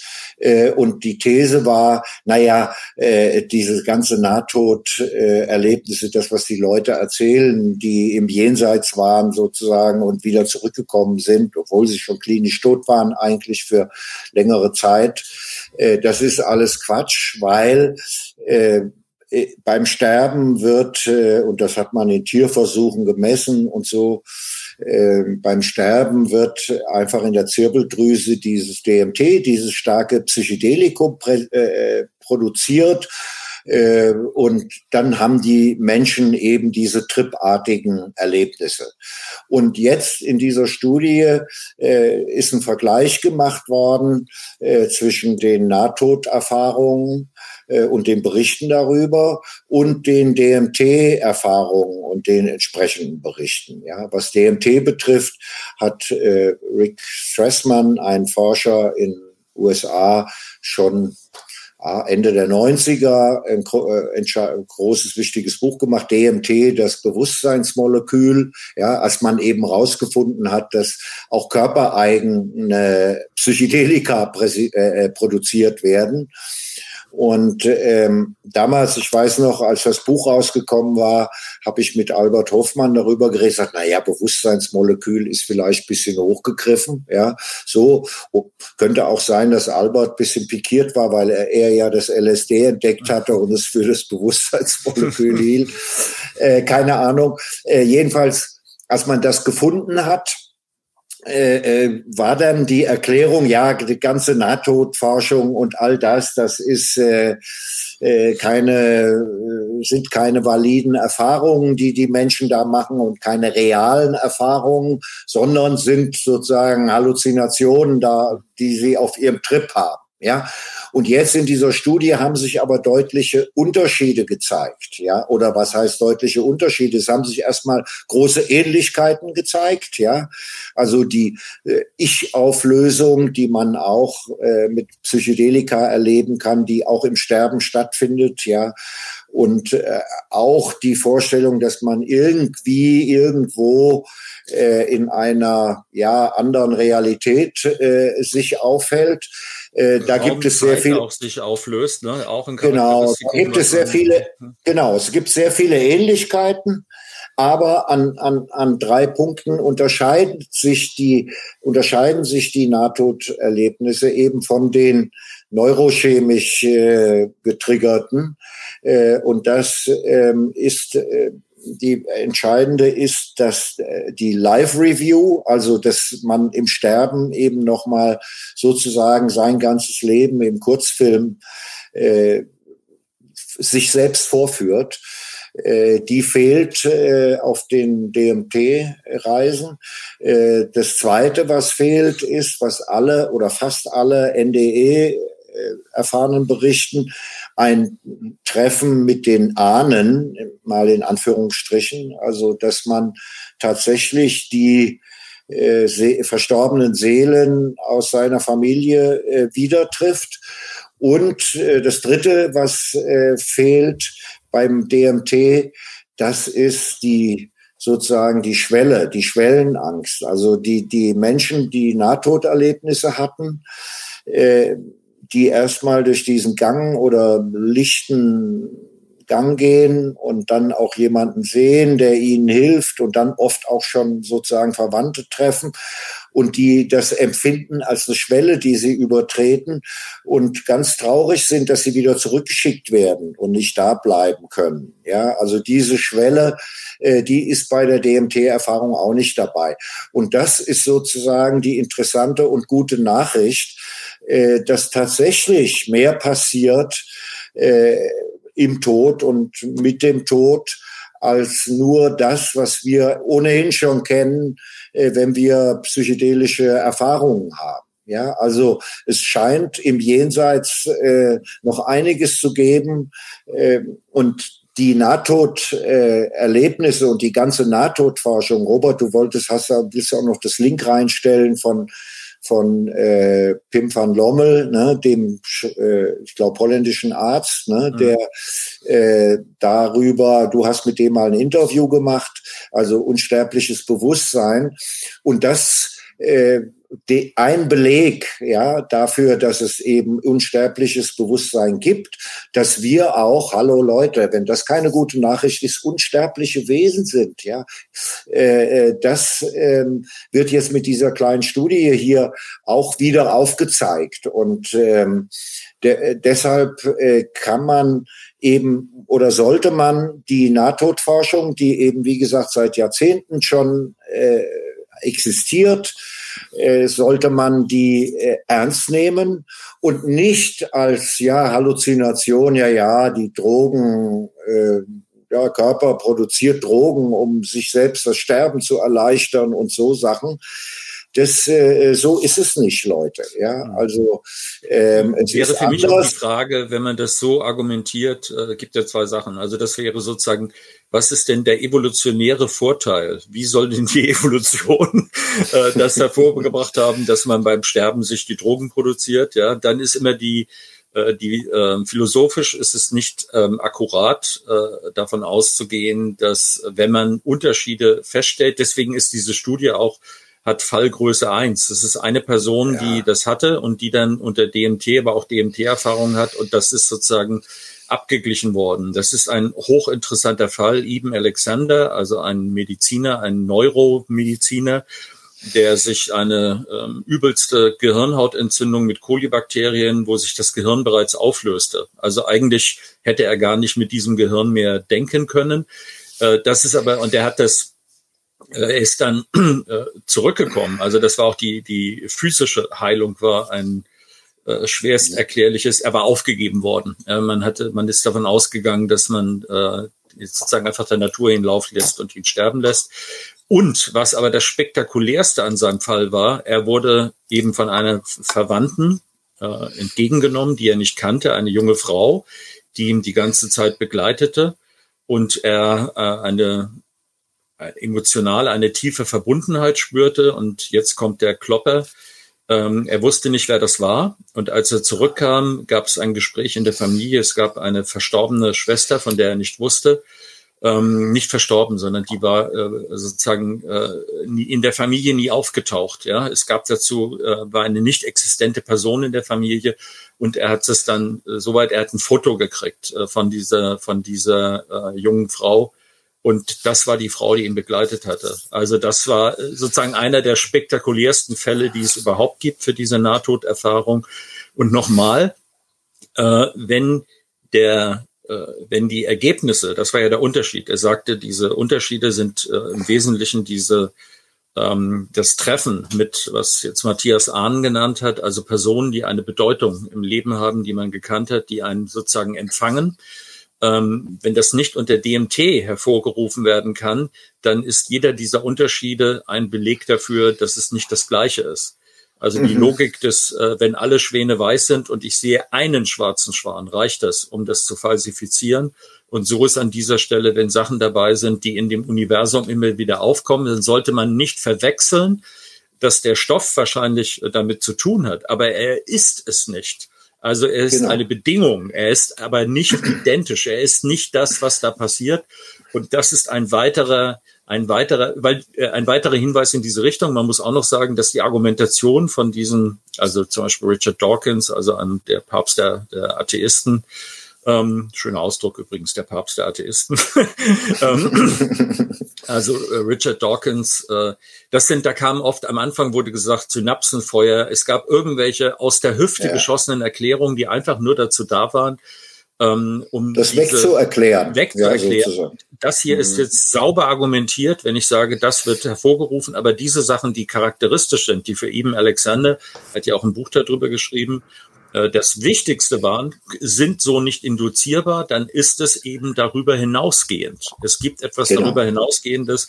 Und wir haben das ja, wir hatten das mit, ähm, also immer Eloises. Ähm, guckt, äh, lest mhm. das von Hoffmann, von Matthias Bröckers, von Murarescu. Das ist super interessant. Ich habe es übrigens einem Kollegen Matthew Ehret erzählt mit einer merkwürdigen Reaktion. Da kam dann gesagt, eines der interessantesten Bücher überhaupt. Und er sagte dann, äh, Antwort war, Hit äh, ist, äh, ähm, Entschuldigung, ist Christus der Anführer eines Drogenkultes gewesen. Und äh, mhm. Platon ja. war auch, ich glaube, 500 Platon wäre ja, dann auch Anführer Platon. einer Philosophie. Das ist so kurz gesprungen im Denken, ja. dass das auch schon wieder in diese Richtung geht. Ja, das ist ja, also einfach, um es klar zu machen, ist nicht sauber, ist nicht sauber. Auch in der äh, philosophischen Betrachtung ist es kein sauberes Denken, es ist kein akkurates Denken, sondern das ist so aus der Hüfte äh, schnell mal ein Urteil abgegeben. Also wenn ich, sprechen, wenn ich mal kurz was sagen darf, ich mache seit 16 Jahren diese diese ganze UFO-Geschichte und habe immer mehr hat sich bei mir so diese ähm, ja, diese Ahnung verfestigt, sagen wir es mal so vorsichtig, dass, äh, dass es eben, äh, dass es, dass es halt außerhalb unserer materiellen Welt da noch was anderes geben muss, was nicht weniger real ist, aber in einer anderen Weise real und dass es eben auch äh, wirklich auch handfeste äh, Fakten die gibt, die man daraus extrahieren kann. Die Amerikaner machen Remote Viewing amerikanische Soldaten setzen sich hin und folgen so einer Anleitung und dann können die rausfinden, wie es ähm, in der geheimen Waffenschmiede äh, tief unter dem Berg in, äh, in Sibirien aussieht oder sowas. Mhm. Oder ein anderes Beispiel äh, von einem zivilen Forscher, das ist ein, das habe ich, weil wir vorhin Pim van Lommel gezeigt haben, den ich vor über zehn Jahren mal interviewt habe mit dieser prospektiven Studie über die Nahtoderfahrungen. Das ist ja wirklich sensationell. Übrigens zu Pim van Lommel nochmal. Ähm, er, er zeigt dort, also er hat das in seiner Studie an Herzinfarktpatienten, die dann wieder aufgewacht sind und danach befragt hat, die in The Lancet erschienen ist, hat er gezeigt, dass dort Leute sich erinnern, wie, äh, wie sie, sie sind quasi tot in die Klinik eingeliefert worden und können sich aber genau erinnern, dass der Krankenpfleger ihnen die, die künstlichen, die dritten Zähne rausgenommen hat und in diese Schublade gesteckt hat. Ja, und Wochen später, wo er dann wieder laufen kann, trifft er diesen Krankenpfleger und sagt, du hast, du hast doch meine Zähne, äh, geh mal zu dieser, zu dieser Schublade und dort sind die drin und dort waren die drin. Ja, also so ein Beispiel. Ich meine, Reihe, oder hier ein anderes. Gibt es Dutzende. Gibt es ja, Dutzende oder hier ein anderes Beispiel. Es gibt einen Forscher aus Deutschland, der heißt Professor Oliver Lazar, das ist ein Informatiker, der ähm, hatte selber eine tiefgreifende mystische Erfahrung und hat danach angefangen, sich auf die Suche zu begeben und hat eine eigene Studie zu Nachtod, Nachtodkontakten begonnen. Also nicht Nahtodkontakte, sondern Nachtod. Ja. Kontakte. Das bedeutet, Leute sind gestorben, die Angehörigen sind zu einem Medium gegangen und das Medium hat denen ganz handfeste, nachprüfbare Fakten, also Informationen geliefert, die wirklich weder das, die das Medium gar nicht wissen konnte und die sich eindeutig wirklich auf diese Person beziehen, also die von dieser Person stammen müssen. Bis hin zu, ähm, dieses Kind hat zweimal den ersten Platz im Reitwettbewerb gewonnen. Also solche Sachen, ja. Also was wirklich mhm. keiner wissen kann. Und davon gibt's jetzt schon eine ganze Reihe von solchen Beispielen. Und die Studie läuft, glaube ich, immer noch. Ich muss sie mal wieder interviewen. Aber äh, die, der Beitrag hier Beweise für das Jenseits, den solltet ihr euch mal angucken. Also ich finde ähm, äh, wirklich sensationell, zu welchen Erkenntnissen wir kommen können, wenn wir diese Bewusstseinswissenschaften ernst nehmen, genau. endlich mal. Es ja. wird ja. Ich habe, äh, wir, ich, wir stellen auch noch einen Link rein. Ich habe äh, dazu äh, ein Buch übersetzt von Ralf Metzner, ja, Professor äh, aus San Francisco, leider gestorben vor zwei Jahren. Wir waren gut bekannt und befreundet. Und der war Assistent von Tim Leary in Harvard in den 60ern, ja und hat eben auch äh, nicht nur mit den ganzen Psychedelika äh, geforscht und gearbeitet sein Leben lang als Bewusstseinsforscher, sondern eben auch andere Kulturen, schamanistische, tibetische, buddhistische und so weiter Studien, die sich, ja, es gibt das ägyptische Totenbuch und das tibetanische und so weiter. Mhm. Also die, die, die äh, äh, Forschung und äh, Wissenschaft, die es da im Prinzip seit Jahrtausenden zu gibt, ja, äh, ja, äh, die erforscht und, und ähm, hat äh, und Feldforschung auch gemacht bei Schamanen in Südamerika und so weiter und ein Buch gemacht, äh, der Lebenszyklus der Menschenseele ähm, der eben sozusagen äh, die Erfahrungen äh, ja, der Geburt des pränatalen Lebens, die, die, die unbewussten psychischen Prägungen bei der Geburt, die Erfahrung des Todes und des Lebens der Seele in den Zwischenbereichen zwischen äh, Tod und Wiedergeburt untersucht hat und Studien gemacht hat dazu sozusagen. Ja, und äh, der, äh, wie gesagt, in den 60ern mit Tim Leary, einer der Pioniere der, der Bewusstseinsforschung und äh, LSD, äh, sagt auch, ja, das sind die Psychedelika sind Werkzeuge der Bewusstseinsforschung. Ja, aber das Werkzeug ist nicht die Sache und das Teleskop ist eben auch nicht der Himmel. Und äh, Dirk hat eben Platon erlebt äh, erwähnt, das berühmte Höhlengleichnis, ja, in dem Platon erzählt, ja, wir sitzen eigentlich alle nur in einer Höhle und kriegen Projektionen vorgeführt, die irgendwelche Gaukler nennt, äh, nennt er sie in seinem Text, ja, da an die Wand äh, projizieren, Schattenspiele.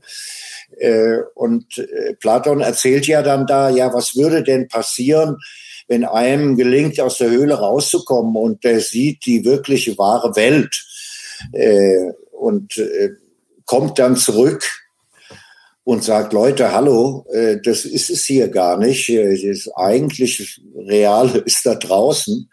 Ja, was würden Sie machen? Sie würden ihn erschlagen, sagt hm. Platon. Ja, also äh, und so ähnlich ist es ja eben auch mit der Forschung. So ähnlich ist es mit den UFO-Forschern wie Robert. Ja, so ähnlich ist es mit den Nahtodforschern wie äh, die erwähnten. Das, darf ich kurz was sagen dazu? Was du, das finde ich sehr interessant. Dass Platon hat gesagt, es würde die Leute erschlagen, es würde sie erschlagen, wenn sie das sehen, wie es wirklich ist.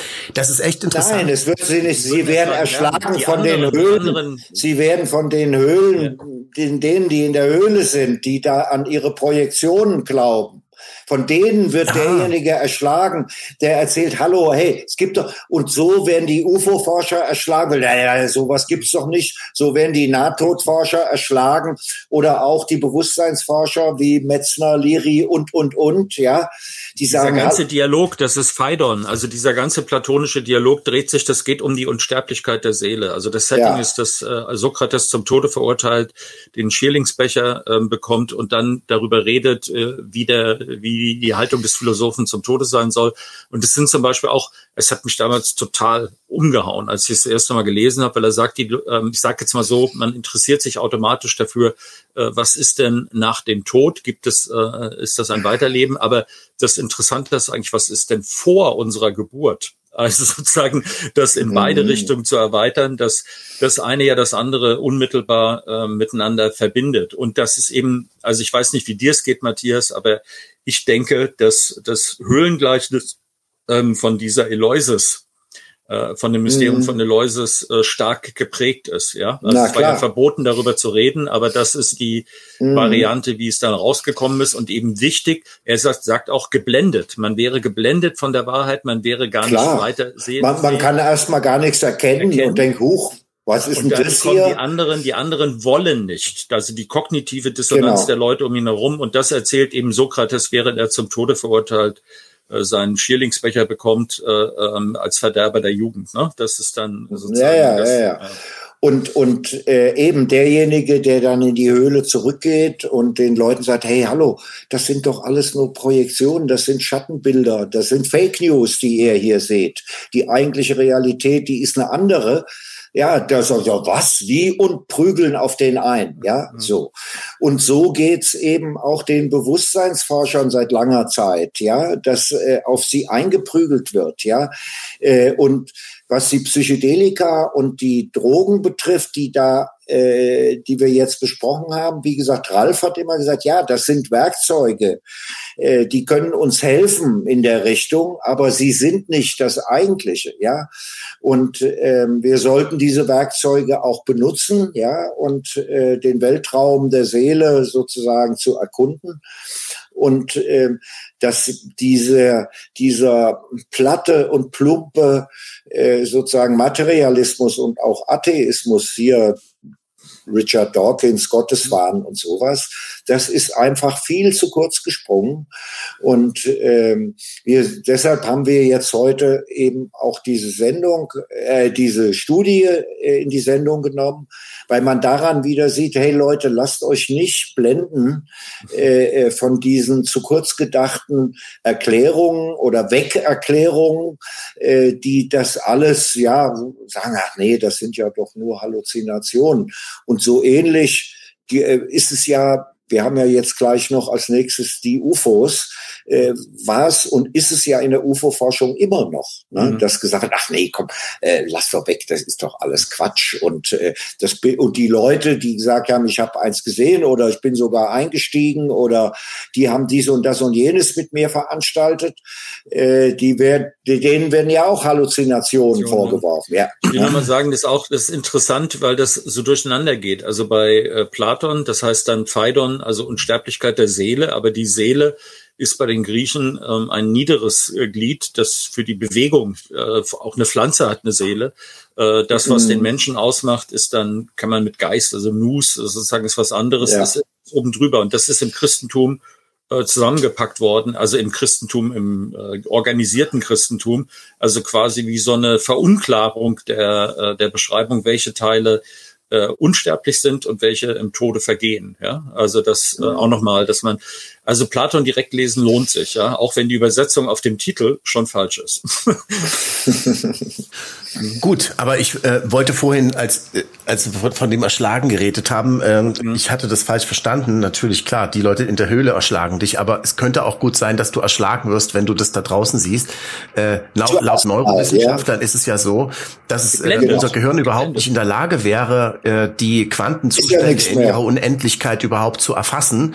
Ähm, genau. Wir würden uns dann in der, in der Entropie auflösen, also in der entropischen Suppe. Wir würden zerfließen in äh, weil, der Witz ist doch. Ich will auch mal, da will ich noch eine Sache, sorry, eine Sache kurz sagen. Ich habe mehrere Leute jetzt kennengelernt, die solche ähm, Erlebnisse hatten, wie immer man das Samadhi oder sozusagen das äh, sagen, äh, Gott hat mit ihm gesprochen, Christus hat mit ihm gesprochen, also sozusagen alles dieser Einbruch der anderen Realität in die normale. Und ein Charakteristikum ist, dass wenn ich das jetzt beschreibe, wenn ich in der Uni Philosophie studiert habe, dann ist das schwach. Was der, das Charakteristikum dieser Erlebnis ist, dass sie das ganze Leben verändern. Das heißt, das bleibt bei den Leuten, die sind nicht mehr die gleichen Leute dahin, danach und sie haben meistens auch die, die Angst vor dem Tod verloren. Also das ist ein, mhm. äh, das ist also die Auswirkung. Man kann anhand der Intensität der Wirkung kann man sagen, ähm, dass es eben nicht eine ausgedachte Geschichte ist, sondern die es wirklich ein ganzes Leben verändert für das, was danach kommt. Und das ist übrigens genau das Stichwort für die UFOs. Jetzt kommen wir doch zu den UFOs. Ähm, genauso ist es nämlich auch bei den UFO-Zeugen. Wenn die wirklich mal was gesehen haben, und ich rede jetzt nicht von den 98 Prozent der normalen erkennen, normal erklärbaren Heißluftballons und was weiß ich, sondern ich rede von den zwei Prozent. Das, wenn die Leute sowas gesehen haben, das verändert die für immer. Das wird als ein, ein, ein schwarzer Fleck auf der weißen Weste der rational skeptischen, materialistisch denkenden äh, Menschen, wenn sie das selber sehen. Es zieht sich durch alle Bevölkerungsschichten. Es zieht sich sogar hin bis zur äh, Stanford University ähm, in den USA, wo ich neulich eingeladen war zu einem regelrechten Elefantentreffen von Entscheidungsträgern aus äh, der Wissenschaft, aus der Politik, aus Militär, auch aus Geheimdiensten, äh, die sich dort getroffen haben. So ungefähr 200 Leute waren eingeladen und äh, haben dort geredet über die Zukunft der UFO Offenlegung, denn in Amerika, da redet man ja schon lange nicht mehr darüber, ob es UFOs überhaupt gibt, sondern wie können wir der Menschheit ähm, verklickern, möglichst schonend, dass äh, die, dass es da Geheimprogramme gibt, Programm, äh, Geheimprojekte, die schon längst von der Existenz dieser nichtmenschlichen Intelligenzen wissen und sogar deren Fluggeräte geborgen haben und auch versuchen, die in Geheimprojekten nachzuentwickeln und das schon seit vielen Jahrzehnten.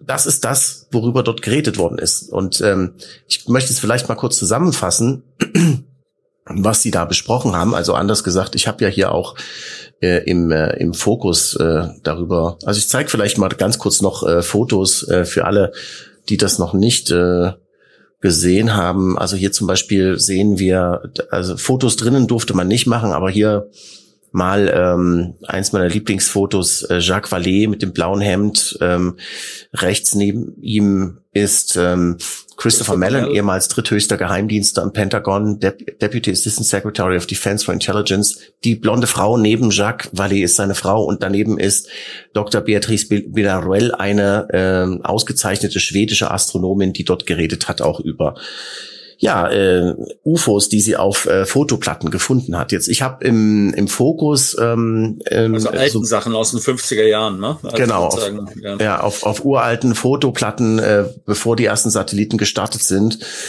Äh, ich, ich möchte jetzt äh, vielleicht gar nicht so sehr darauf eingehen, auch doch das eine zeige ich doch auch nochmal, weil ich finde den Mann hier wirklich beeindruckend. Das ist äh, Dr. Harold äh, Puthoff, ein jahrzehntelanger, tief involvierter Geheimdienstwissenschaftler, der hat unter anderem schon die paranormalen Fähigkeiten von Uri Geller mit untersucht und hat äh, das Remote Viewing, Viewing Programm der Amerikaner mitentwickelt, also dieses Psi-Spionageprogramm des US-Geheimdienstes, was 30 Jahre lang lief oder so.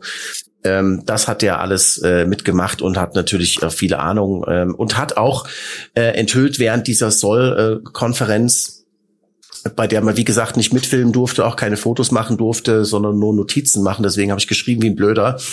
Hat er enthüllt, dass er es schon vor Jahren äh, Diskussionen darüber gegeben hat, wie könnte man äh, den Menschen das jetzt begreiflich machen, dass das schon längst real ist, dass es das gibt und ähm, dass wir diese Technologie haben und was würde, wie würde sich das auf die Welt auswirken? Und er hat gesagt, die haben sich in verschiedene Expertengruppen ge, gespalten, aufgespalten ähm, und haben so für die Wirtschaft, für die Gesellschaft, für die Politik und so weiter die, die Auswirkungen eruiert und sind am Ende eigentlich alle dazu gekommen zu sagen, nee, also eigentlich sind es derart viele Sachen, die sich dadurch ändern würden, ganz fundamental, dass wir es gar nicht befürworten können, dass das bekannt gegeben wird.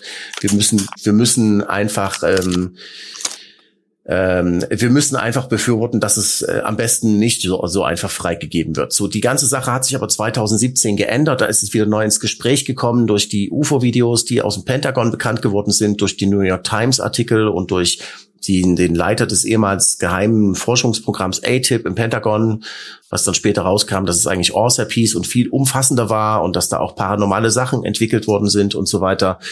Ähm, und ähm, äh, so, deswegen äh, kulminierte das also, ich würde sagen, also dieses, dieses Treffen da ähm, an der Stanford University, das war wirklich äh, ein absoluter Höhepunkt äh, und auch ein richtiger Wendepunkt. Ich würde vielleicht sogar sagen, richtiger Wendepunkt auch für mich, weil ähm, ähm, wenn du dort zwischen lauter solchen Leuten sitzt, die normalerweise in ihrem normalen Leben ähm, Verbrecher jagen oder Kampfjets fliegen äh, oder im Labor an, an irgendeiner renommierten Universität sind oder mit Milliarden jonglieren als Investoren, ja, ähm, oder Militärtechnik bauen oder sowas.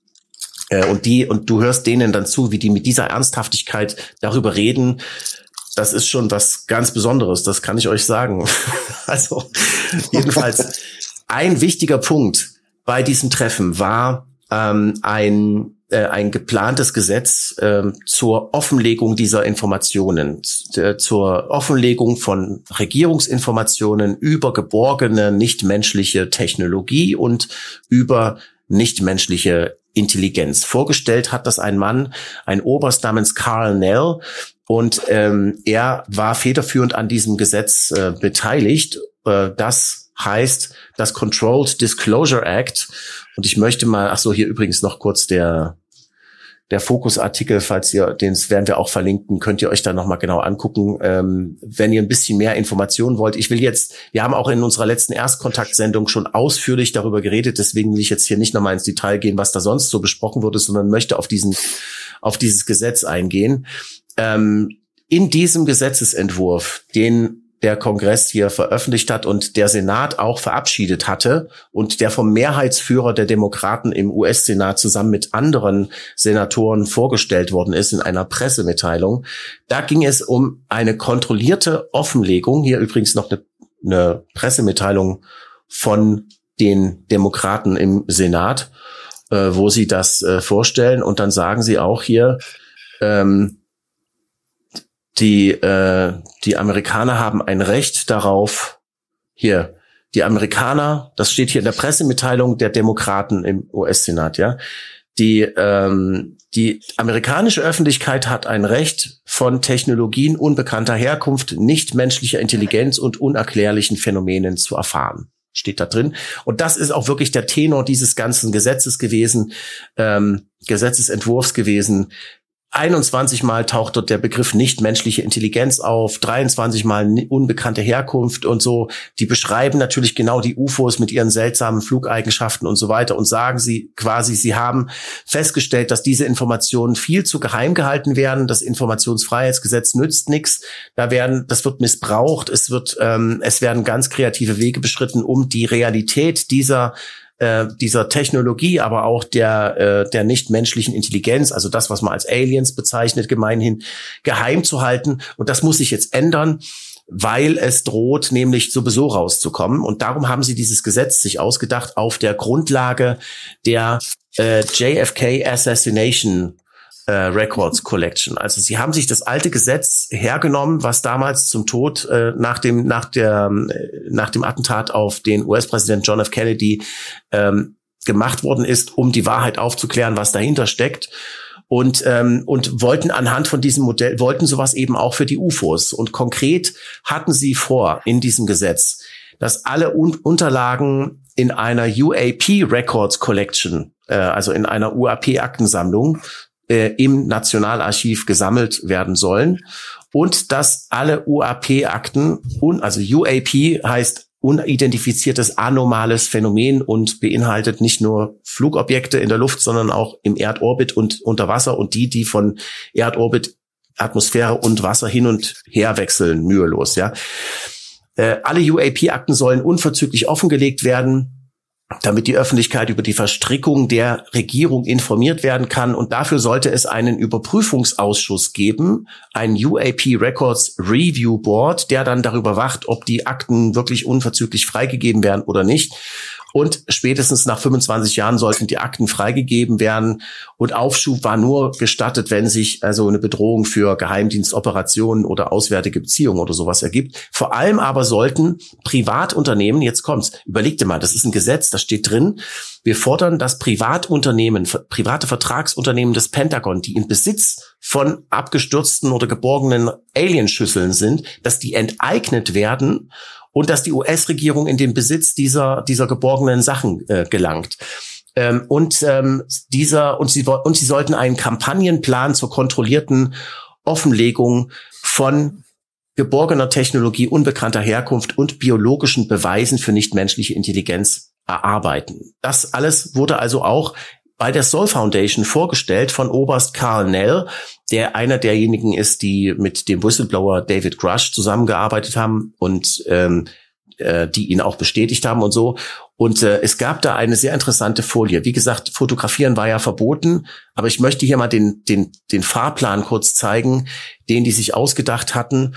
So sollte der kontrollierte Disclosure Plan laut dem Gesetz, äh, laut den Vorstellungen dieser, äh, dieser Geheimdienste, die das da vorangetrieben haben, aussehen. Also das heißt, von bis zum Jahr 2030 etwa ähm, haben sie mehrere Phasen. Im er in der ersten Phase geht es darum, die Existenz zu demonstrieren. In der zweiten Phase die Signaturen zu korrelieren. In der dritten Phase die Leistungseigenschaften zu charakterisieren. In der vierten Art, in der vierten Phase ab Oktober 26 dann die Art zu bestimmen, worum es da eigentlich geht. Da steht hier auch After Disclosure, ja, nach der Enthüllung. Und das strategische Endziel ist die Wiederherstellung einer ordnungsgemäßen Oberaufsicht über die geheimen Programme, die bei Privatunternehmen und sonst wo verschachtelt im Geheimdienstapparat lagern, ähm, die wiederherzustellen, dass die US-Regierung selber weiß, was die US-Regierung da mit diesen Dingern macht und ein katastrophales Enthüllungsszenario zu verhindern. Das war der, das war das Ziel dieses Gesetzes. Das muss man sich mal überlegen. Wie gesagt, diese Folie ist das ist eine Nachbildung von einem Foto, das jemand anders, der dort im Raum war. Vielleicht äh, sollte man erklären, katastrophal bedeutet in dem Zusammenhang, dass äh, die äh, gab eine Reihe von Analogieschlüssen, äh, was passiert, wenn äh, eine überlegene Zivilisation auf eine äh, unterlegene trifft. Die unterlegene ähm, wird zerstört, also wird in ihrer Struktur zerstört. Es gibt einen Kollaps. Und um das zu verhindern, also was passiert jetzt, wenn ähm, ich gehe da nicht ganz mit, ja. Aber was passiert, wenn wir erfahren, dass es eine weitere Intelligenz im Universum gibt oder vielleicht auch mehrere, ähm, also sozusagen nachweisbar, äh, wird dann es ein katastrophales Ereignis geben, dass die menschlichen Organisationsstrukturen ähm, und inklusive Religion, wir können uns ja alles Mögliche dazu ausdenken, was alles in Gefahr geraten kann, dass es ähm, zu verhindern, dass diese Sache katastrophal ausgeht. Das ist damit gemeint. So, genau. Äh, ich war äh, noch mal eine Zwischenfrage an die Ufologen. Äh, was ist denn daran so katastrophisch? Also ich sehe ja doch eher äh, das Problem, man hat äh, äh, das Pentagon hat da oder irgendwelche Privatcontractors des Pentagon haben da irgendwelche, was auch immer, Fluggeräte geborgen seit Roswell, äh, seit Jahrzehnten wird da rumgefrickelt, ja. Man hat aber noch nichts gefunden und das Re-Engineering funktioniert auch nicht so. Und dass man darüber jetzt nicht auspackt, hat doch eher äh, damit zu tun, äh, dass man keinem anderen irgendwie den technologischen Vorsprung gönnen will, oder? Also äh, da soll doch, da sollen doch Geschäftsgeheimnisse geschützt werden, auch Ganz genau. militärischer genau. Art. Es geht doch nicht darum, dass wir jetzt alle, ja, was wäre, also stellst du euch doch mal vor, morgen wird jetzt enthüllt, ja, was weiß ich, auf allen Kanälen und Alternativkanälen, okay, Sie haben jetzt hier ein Material geborgen, was definitiv nicht irdischen Ursprungs ist, ja. Äh, und das sieht so und so aus. Irgendeine Plastikschüssel oder irgendeine Turbine oder whatever, ja. Was ist denn daran katastrophal? So what? Also das würde doch die Menschheit erstmal nicht erschüttern. Es würde aber vielleicht eben militärische Geheimnisse, man will, ja, gerade kriege ich die Nachricht oder kam heute Morgen, äh, dass Russland schon wieder ein Patriot-System in Kiew abgeschossen hat mit der Kinschal Hypersonic Rocket, ja. Also man ist in Amerika weit hinterher, was die Waffentechnik angeht und hofft vielleicht, mit dem Alien-Zeug da jetzt irgendwie den Superlaser oder weiß der Henker zu bauen und will deswegen nicht, weil dass das an die Oberfläche kommt. Und du hast ja eben, ein Satz noch, du hast ja eben Jacques Vallée gezeigt. Ich bin großer Fan von ihm. Äh, und Jacques Vallée äh, hat ja die These in seinen früheren Büchern, ich weiß nicht, ich habe die neuen, neueren von ihm gar nicht so, so mehr gelesen, aber kenne sein früheres Werk, äh, dass er sagt, äh, ja, also UFOs oder UAPs, das ist ja jetzt ein viel präziserer Begriff, weil es geht nicht nur um fliegendes Zeug, äh, begleiten die Menschheit äh, von Anfang an. Ja, sie werden halt je nach Zeit, je nach Wissensstand, werden sie äh, bekommen sie Namen. Ja, wir nennen die Flying Objects, weil wir im 20. Jahrhundert zum ersten Mal fliegen gelernt haben. Ja, äh, äh die vor 2000 Jahren nannte man sie feurige Drachen am Himmel oder sowas. Ja, also äh, das begleitet uns schon lange und ich glaube, man man kann auch, wir werden diese UFO und Alien Frage nicht klären können ohne Synergien mit dem Thema, was wir gerade vorher hatten, nämlich Nahtod, Jenseits und so weiter. Also auf, auf geistige Weise äh, müssen wir diese neue Realität eben auch erforschen. Aber daran siehst du doch schon, wie katastrophal die Auswirkungen davon tatsächlich sein können. Das ja, es ist ja, es steht ja nicht nur, also es steht ja auch dahinter oder ist letzten Endes äh, ist das ist ist die das Endergebnis, dass wir die Natur unserer Re Realität hinterfragen müssen, dass wir hinterfragen müssen, genau. ob das, wo wir jetzt hier leben, was, ob das wirklich alles ist und so. Das an das, ich meine, das alleine würde vielen Menschen den Boden unter den Füßen wegziehen, ja, allen voran natürlich den äh, Religionen. Aber jetzt, äh, aber es gibt diese Catastrophic Disclosure bezieht sich ganz klar auf, äh, es gibt ja, man muss erstmal unterscheiden zwischen der zwischen der Art, wie die Enthüllung der Existenz von nichtmenschlicher Intelligenz passiert, die könnte katastrophal verlaufen oder eben kontrolliert. Und dann die Folgen davon die langfristigen Auswirkungen, die können eben auch katastrophal sein. Zu den äh, zu den kurzfrist, also zu der Art, wie die Enthüllung geschieht, da hat ein äh, Politikwissenschaftler ähm, aus von der Universität Hawaii in in Stanford gesprochen und der hat gesagt, ähm, es könnte ja zum Beispiel sein, dass in irgendeinem Kriegsgebiet, ähm, was weiß ich, im südchinesischen Meer oder so sich ein UAP rumtreibt und äh, die Chinesen äh, feuern, machen deswegen einen Angriff auf die Amerikaner, weil sie denken, es sind äh, die Amerikaner dabei sind es aber äh, die Aliens. Ich denke nicht, dass es ja, Außerirdische sind. Ja, aber, und auf die Art und Weise, das könnte, das könnte katastrophale Folgen haben. Ähm, das ist ein Szenario und die andere Sache ist natürlich ähm, die, äh, die Auswirkungen, die langfristigen Auswirkungen also, ähm, oder bleiben wir kurz bei der Disclosure-Sache. Wer sagt denn, dass die Amerikaner die einzigen sind, die solche Dinger geborgen haben und versuchen nachzuentwickeln? Das hat ja der Whistleblower David Grush auch gesagt, dass es einen regelrechten kalten Krieg hinter den Kulissen gibt, der in der Öffentlichkeit völlig unbekannt sei um die äh, Bergung äh, und äh, Nutzbarmachung von solcher ähm, fortgeschrittener äh, Technologie und äh, so das und dann noch diese langfristigen Auswirkungen ich meine, wir haben ja auch in Deutschland Sozio einen Soziologen, Dr. Andreas Anton, der hat ein Buch geschrieben über Exosoziologie und drei Szenarien entworfen, wie der Erstkontakt stattfinden könnte und was das für Folgen für die Menschheit hätte. Sehr empfehlenswertes Buch übrigens. Und ähm, er sagt schon, beim Auffinden eines Artefaktes könnte es zu kriegerischen Auseinandersetzungen zwischen Ländern kommen, weil wer will denn, natürlich wollen die anderen auch diesen strategischen Vorteil haben. Wenn du da was hochentwickeltes hast, kriegst du vielleicht die Killer-Application, mit der du überall deine Feinde plötzlich erhaben wärst, ja. Äh, und da hat er das UFO-Szenario noch gar nicht mit, noch gar nicht mit eingebaut. Die andere Sache auch rechtlich gesehen. Es gibt einen Rechtsanwalt, der heißt Klaus Stähle. Der hat ein Buch geschrieben über Rechtsfragen im Kontakt mit Aliens sagt, es gibt kein einziges Gesetz auf der Welt, was vorbereitet ist dafür, dass es sowas gibt und ähm, und schon gar nicht für die Möglichkeit, dass es irgendwelche multidimensionalen Außerirdischen sind, die hier aufpoppen können und wieder verschwinden können, wie sie wollen. Ja, genau. also das heißt, äh, es gibt unglaublich viele Sachen, die ungeklärt sind und darum wollten sie dieses Gesetz machen. Und jetzt komme ich wieder zurück äh, zu dem, was ich sagen Darf wollte. Ich auch noch mal rein ja, Stelle? bitte. Oder oder willst du das fertig machen erst? Nee, ich wollte jetzt äh, erzählen, wie das ausgegangen ist mit dem Gesetz Gesetzesvorhaben. Ja, dann erzähl das vielleicht zuerst. So. Es ist nichts geworden. Ähm, der, der Senat hatte das Gesetz verabschiedet. Es war groß, ähm, es, es war wirklich, hatte große Unterstützung von Schumer, von anderen äh, Senatoren und äh, ist dann aber nicht in das, äh, in das Verteidigungshaushaltsgesetz aufgenommen worden und ist damit in der Form, wie sie es vorgestellt hatten, wird es nicht in Kraft treten. Es hatten schon bei der Sol Foundation mehrere führende Geheimdienstler große Bedenken angemeldet. Einer davon eben äh, Christopher Mellon, der in einem, der in seiner Rede gesagt gesagt hat, ähm, naja, also Christopher Mellon hier nochmal auf der rechten Seite, der gesagt hat, naja, also wer sagt denn eigentlich, dass der Nettozugewinn für die Bevölkerung wirklich positiv ist, äh, dass da was Positives rauskommt, wenn wir das veröffentlichen.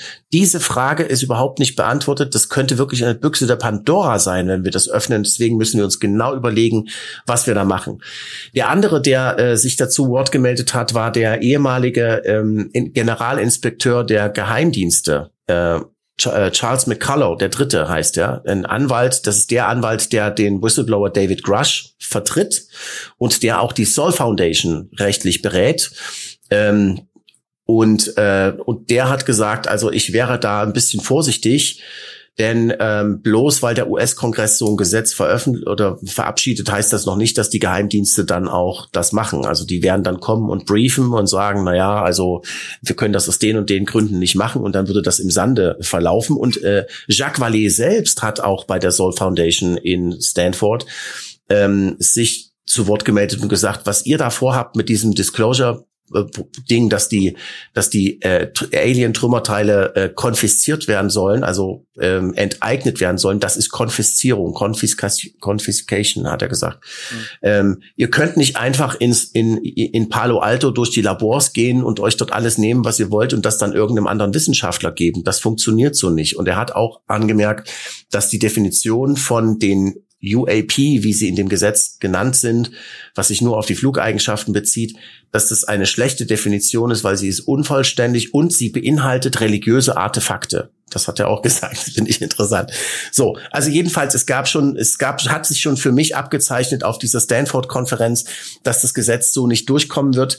Und es ist tatsächlich äh, so nicht durchgekommen. Was wir jetzt übrig haben, ist im Grunde nur ähm, ein, ähm, um es mal um es mal knapp zu sagen, ähm, letzten Endes, also ist das gescheitert an dem Widerstand von einigen Senatoren, die übrigens viel Geld vom militärisch-industriellen Komplex bekommen, ja, ähm, unter anderem Kriegen von Republikaner Mike Rogers, dem Vorsitzenden des Streitkräfteausschusses im Senat, im, im Repräsentantenhaus. Und jetzt in der letzten Form, also dieser unabhängige Prüfungsausschuss, der über die Veröffentlichung der Akten hätte entscheiden sollen, wo Leute aus den Religionswissenschaften, aus der Politik, aus der Wirtschaft und so weiter zusammensitzen und darüber beraten, sollen wir das machen oder nicht. Der fällt flach, das gibt's nicht. Das Einzige, was jetzt noch übrig bleibt, ist, ähm, dass, äh, dass, dass das Nationalarchiv eine Sammlung von UFO-Akten äh, anlegt, wo alle gesammelt werden und dass sie alte Akten freigibt. Ähm, aber die Geheimdienste entscheiden selber, welche Akten sie dorthin geben und welche nicht. Und ähm, es gibt auch keine Enteignung mehr, natürlich. Die ist auch raus. Ähm, das heißt, äh, es wird auch in dem Gesetz äh, gesagt, äh, die Aktensammlung soll sich auf unidentifizierte anomale Phänomene, auf Technologien unbekannten Ursprungs und auf nichtmenschliche Intelligenz beziehen. Aber in dem Gesetz wird keiner dieser Be Begriffe definiert, sodass der Archivar wahrscheinlich selber irgendwelche Arbeitsdefinitionen erarbeiten muss. Christopher Mellon sagt dazu, ähm, das sieht ganz so aus, als hätte keine dieser Regelungen, die Sie jetzt verabschiedet haben, irgendeinen nennenswerten Einfluss auf die Veröffentlichung von Regierungsinformationen. Aber immerhin gibt's ja noch Arrow, das ist die Regierungsbehörde, die UFO-Sichtungen erforscht im Auftrag des Pentagon. Das ist doch auch schon mal was. So, naja. Also jetzt äh, möchte ich dann noch mal dazu sagen, es gibt ein sehr gutes Interview von Tucker Carlson mit dem Burchett, also einem republikanischen Abgeordneten, der ähm, ehrlich versucht, die Sache rauszubringen. Und ich will einfach nur sagen, ähm, dass worin sich das jetzt hier verheddert ist, also einfach mal vorstellen. Also die, die Grundthese, äh, man hat Sachen geborgen und das hat man, äh, wer soll es untersuchen? Das sind die Spezialisten dafür, sitzen in den Luft- und Raumfahrtunternehmen, in den großen und da gibt man das rein und die werden das mit Stahlklauen verteidigen, gegen ihre Konkurrenz. Also da kommt jetzt in dieses Thema, wo geredet wird von katastrophalen Ergebnissen, also ganz hoch, ethisch ganz hoch, äh, reden wir eigentlich äh, darüber, wer äh, wer sich die Sache unter den Nagel reißen kann und wer darüber entscheiden darf. Und die einzige Variante, die für mich erträglich gewesen wäre, weil ich glaube, dass diese Leute, äh, die in dem Geheimdienstbereich, in dem militärisch-industriellen Komplex, die haben über Jahrzehnte nachgewiesen, aus welchem Material sie sind. Äh, ich bin auch der Meinung, wir haben schon sehr viel gehört über, es gibt Kinofilme und so weiter. Es ist ja nicht äh, sozusagen wie äh, in 1492, ich bin Indio und da taucht auf einmal so ein riesiges Holzschiff mit weißen Segeln auf. Ja, das sozusagen, wo ich vollkommen unvorbereitet in die Situation reinkomme. Wir sind in gewisser Weise darauf vorbereitet. Und wenn es jetzt Dinge gäbe, dann hätte ich gerne, dass die Leute, die darüber entscheiden, dass das nicht die, die Ganoven aus den äh, anderen Ausschüssen, die schon immer dafür gesorgt haben, dass die Bevölkerung ja bei diesem Thema jetzt mittlerweile seit 70 Jahren, äh, 70, 80 Jahren belogen wird, ja, dass die auch noch die, dass der äh, die Böcke zu Göttern gemacht werden erneut, sondern dann hätte ich gerne, dass zum Beispiel so jemand wie Jacques Vallée äh, der sich lange dazu geäußert hat und äh, als Forscher dabei war. Es gibt eine Reihe, Gary Nolan, sage ich jetzt mal. Also man, ich könnte mir eine Gruppe vorstellen von Leuten, die als erstes das Vertrauen bekommen sollten von beiden Seiten. Das heißt von der UFO-Community und von, von mir aus Regierungsstellen, dass sie vernünftige Entscheidungen treffen, die sich wirklich nur auf dieses Thema äh, beziehen, ist das vielleicht etwas, wo man, wo es für uns besser wäre, wenn wir es nicht wissen. Ansonsten ist das das übliche You can't handle the truth. Wir haben gerade darüber geredet, wie den Schwarzafrikanern immer erzählt wurde, dass sie nicht wählen können, weil sie noch nicht so weit sind. Äh, der weiße Mann wird die Last für sie tragen, the white man's burden. Äh, das ist sozusagen immer das Gleiche. Und diese Struktur ist die viel gefährlichere, glaube ich, ähm, als dass wir Angst dafür haben müssten, was das, äh, was das in Unordnung bringt. Und bei Religion, ich bin gar nicht der Meinung, dass das äh, notwendigerweise für die Religion gefährlich ist. Ich, soweit ich das überblicke, ist der Vatikan sehr viel cooler im Umgang mit diesen Fragen als jetzt äh, ähm, äh, sozusagen, ich sage jetzt mal GWUP oder sowas wäre. Ja, der Vatikan oder äh, andere christliche äh, evangelische Kirche wahrscheinlich nicht so doll. Aber ich sehe nicht die logische Konsequenz, dass das das zerstören würde. Also naja, ich habe viel mehr Angst ja davor, dass es versumpft in dem üblichen Mist, der 70, 80 Jahre dafür gesorgt hat, dass wir davon nicht erfahren, sondern wir in Deutschland, das zum guten Ton gehört, sich darüber totzulachen, wenn jemand sagt UFOs. Ja, aber was die Religion angeht, die Frage ist ja, wer hat eigentlich dem Moses die zehn Gebote auf dem Berg Sinai gegeben? Und dabei den ganzen Berg in Rauch gehüllt. Ähm, und so weiter. Äh, du bist stumm, Matthias, dich hört man leider nicht. Das war bestimmt kein UFO. Oder?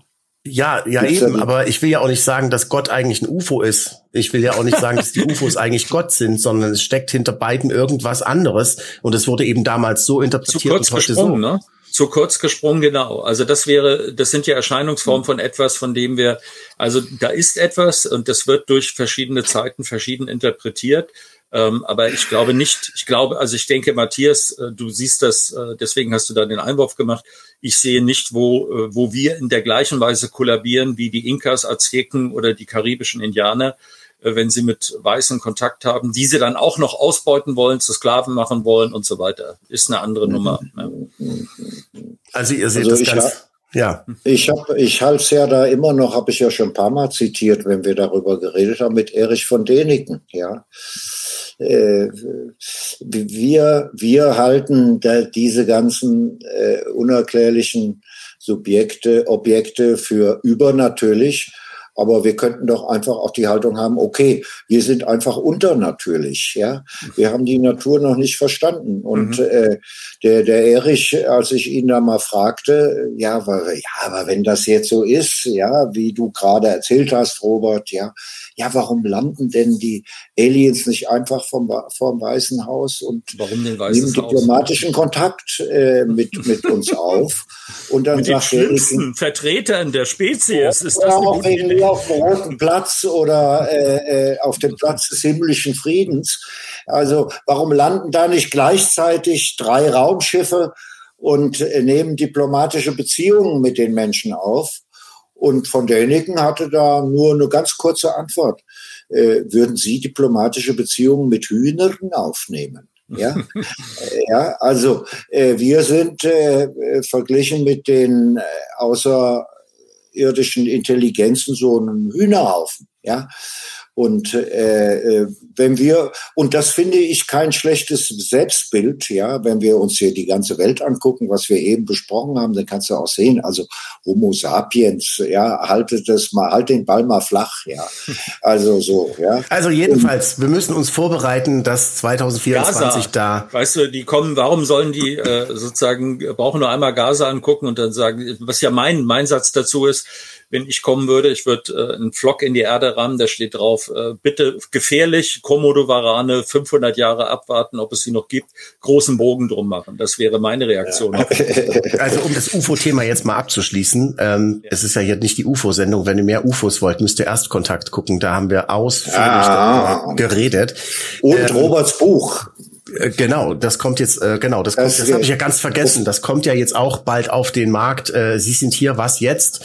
Äh, warum wir UFOs ernst nehmen sollten. Und da gehe ich ganz detailliert auf diese ganzen Sachen ein, ähm, nicht nur auf die auf das Phänomen an sich. Es soll wirklich ein Standardwerk werden. Also weil es gibt so ein Buch hat es in den letzten Jahren nicht gegeben auf dem deutschsprachigen Markt.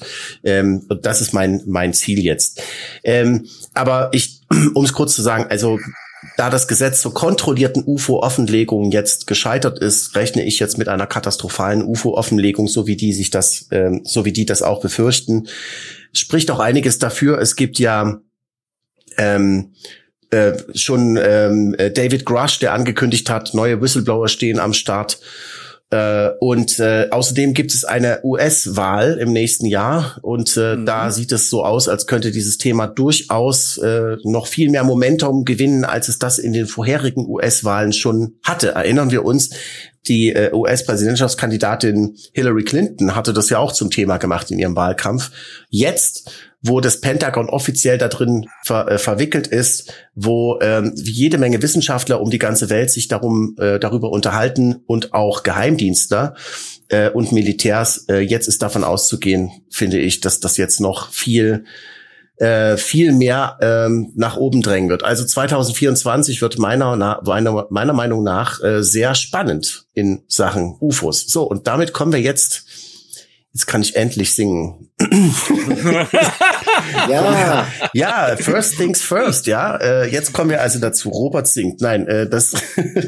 ich das, glaube, das wird katastrophal für die Bundespressekonferenz und den Spiegel und zwar völlig zu Recht. das wird eine Delegitimierung des Staates, aber halt, ja. die delegitimieren sich selber, weil sie haben das jahrzehntelang vor der Öffentlichkeit geheim gehalten. Und wie willst du das der Menschheit verklickern, warum sie das geheim gehalten haben? Da müssen sie sich mal irgendwie noch ein neue Generation. Da kommen jetzt neue und sagen, wir verstehen auch nicht, warum unser Großvater immer gelogen hat. Wir erzählen jetzt das äh, aber die Wahrheit. Also ich, wenn Sie wollen, äh, sozusagen, es ist ja auch ich, für mich wäre es immer so wie bei John F. Kennedy, das haben sie ja nicht geschafft, haben wir jetzt 60 Jahre. Wenn sie das nicht schaffen, da die Wahrheit zu sagen, dann ist das das Schlimmste. Nicht, dass sie sagen dann, der, der und der, die haben gelogen, sondern wenn wir irgendwo weiterkommen wollen mit diesen Sachen, muss gesagt werden, haben wir euch angelogen, machen wir jetzt in Zukunft nicht mehr.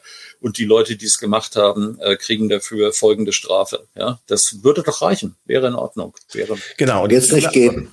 Jetzt kommen wir aber wirklich zu dem Buch, jetzt endlich. Also, wir hatten okay. in der letzten Sendung ja ein, ähm, eine Preisfrage gestellt zu diesem Buch, das jetzt nochmal neu erschienen ist im Westend Verlag äh, zum äh, Staatsstreich in Amerika Matthias Bröckers und verlosen davon fünf Stück, glaube ich, nicht wahr?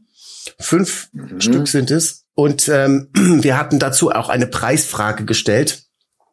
Ähm, und äh, die Preisfrage lautete, äh, wo wurde die magische Kugel von der John F. Kennedy getötet und der vor ihm sitzende Gouverneur Connelly mehrfach verletzt wurde, gefunden? Also wo wurde die magische Kugel gefunden, die John F. Kennedy getötet und den davor sitzenden Gouverneur Connelly mehrfach mehrfach verletzt wurde? Wo wurde die gefunden? A. In Präsident Kennedys Schädel, B auf dem Rücksitz der Limousine oder C im Handgelenk des Gouverneurs. Nun haben wir ähm, überraschend wenige Leute ähm, Teilnehmer gehabt, die äh, sich überhaupt gemeldet haben. Es waren äh, 49 an der Zahl. Ähm, und davon haben nur 15 Leute die richtige Antwort gehabt. Und ähm, meine Frau hat hier wie natürlich wieder das schöne Gewinnerglas vorbereitet. Ist extra nochmal losgefahren zum Chinesen und hat äh, dieses äh, Glas besorgt. und natürlich unschuldige Goldfische haben dabei ihr Leben gelassen, würde ich jetzt genau. gerne wissen. während dieser während dieser Auslosung wurde kein Zierfisch verletzt äh, oder getötet. das ist noch wichtig zu erwähnen. Und jetzt würde ich sozusagen hier wieder ähm, die Lostrommel rühren und dabei irgendeine irgendetwas singen oder summen, bis einer von euch stoppt. Was war, Robert, Robert, äh, du musst vorher noch mal, äh, musst, müsstest vorher sagen, was die richtige Antwort war. Nee, genau, ich habe ja keine Ahnung, ich war ja nicht dabei, aber du hast ja das Buch geschrieben. Was war denn die richtige Antwort? Wo wurde denn die Kugel ganz frisch? Die richtige, ganz frisch, das ist nicht in, äh, okay. Ja, die richtige Antwort war der Rücksitz der Limousine, B, ja. Mhm. Äh, und dazu kam jetzt gerade kurz vor dem Jahrestag im November kamen dann nochmal äh, Veröffentlichungen, die eben, ähm, ja, da hat sich dann nochmal ein Secret Service Mann nach 60 Jahren jetzt erinnert, dass er da doch eine Kugel gesehen hat, als Kennedy auf der Bahre rausgetragen wurde und die noch schnell neben die Bahre gelegt hätte. Ja, so. Also es wird immer noch und äh, das nach 60 Jahren von einer magischen Kugel geredet, die eben nicht nur den Präsidenten getötet, sondern den Gouverneur äh, vor ihm mehrfach, nicht nur einmal am Handgelenk, sondern mehrfach verletzt hat. Und dieser Irrsinn wird bis heute äh, in den Großmedien publiziert. Und da haben wir uns halt gedacht, gut, da müssen wir mal das Buch verlosen, weil da steht drin, was wirklich geschah. Ja. Und ich meine, das muss man sich auch noch vorstellen, der hat ausgesagt, dass es äh, nicht unten lag, sondern äh, oben, wo sozusagen war ja ein offenes Auto, also auf der Oberkante äh, ja. Connelly vorne, äh, bohrt sich dreimal durch den Körper von Connelly und äh, wird gefunden hinten auf der Rücksitzlehne äh, der Rückbank. Äh, dort hätte er es dann gesehen und dann legt er es auf die Bahre und dann muss man sich auch noch mal anhören, was in der Originalversion behauptet wurde, nämlich, dass die Kugel aus dem Handgelenk von Connelly, als er auf der Bahre war, rausgerutscht ist und beim Transport auf, auf die, die andere Bahre rüber von rübergerollt. auf diesem Niveau, ja, auf diesem Niveau ja, äh, ja, kriegen wir jedes Jahr neu erzählt, dass die Sache, wer was anderes behauptet, ein Verschwörungstheoretiker ist. Deswegen, ja, ja, ja. okay, Stadtstreich in Amerika ist die richtige Überschrift für das Buch. So, jetzt aber. Jetzt aber, also, ich werde jetzt hier wieder singen und dabei hier, äh, so, guck ich mal, also. Dirk, fang du an mit Stopp.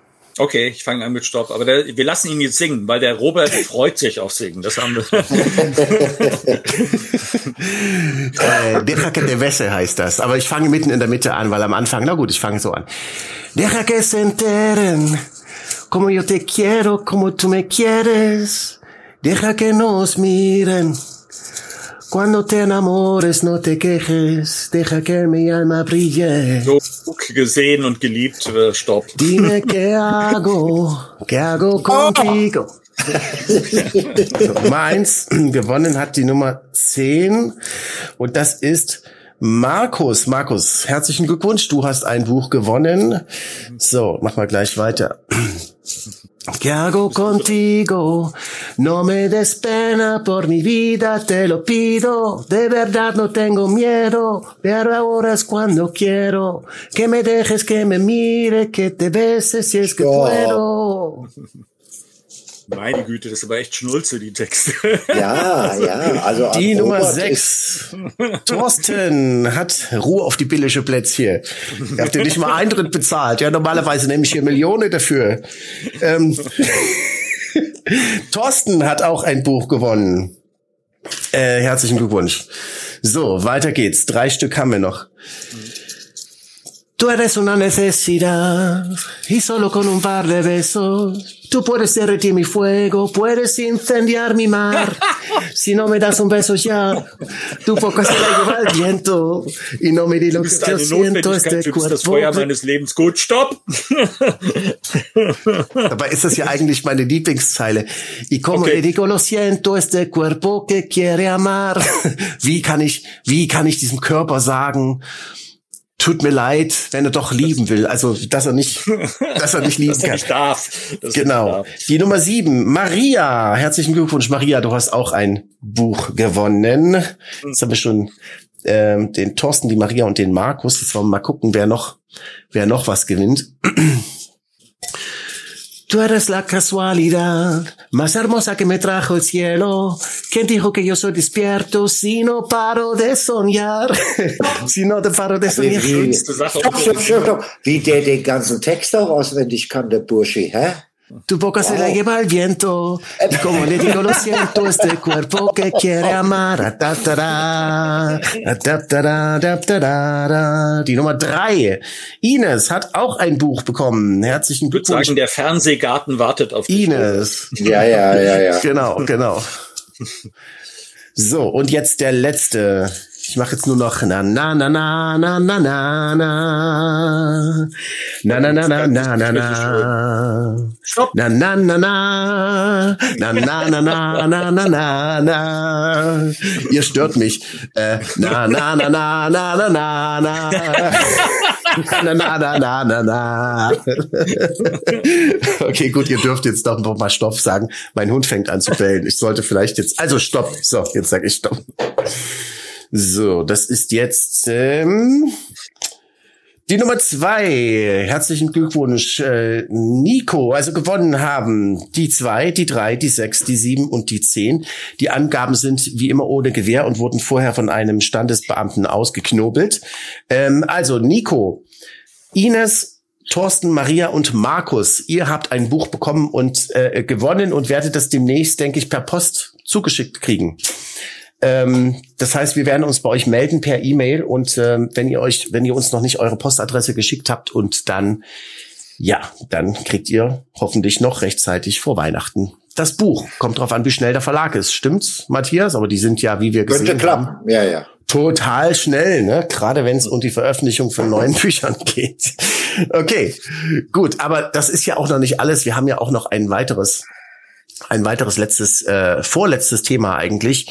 Ähm, es gibt jetzt ein, ein neues Buch. Du hast äh, dich zurückgezogen mit einem der größten Staatsfeinde, äh, die es da mhm. gibt im Moment, ja. nämlich mit Michael Ballweg. Und da ist jetzt auch ein Buch erschienen, ähm, das ähm, heißt äh, Richtigstellung. Willst du uns vielleicht kurz was dazu erzählen?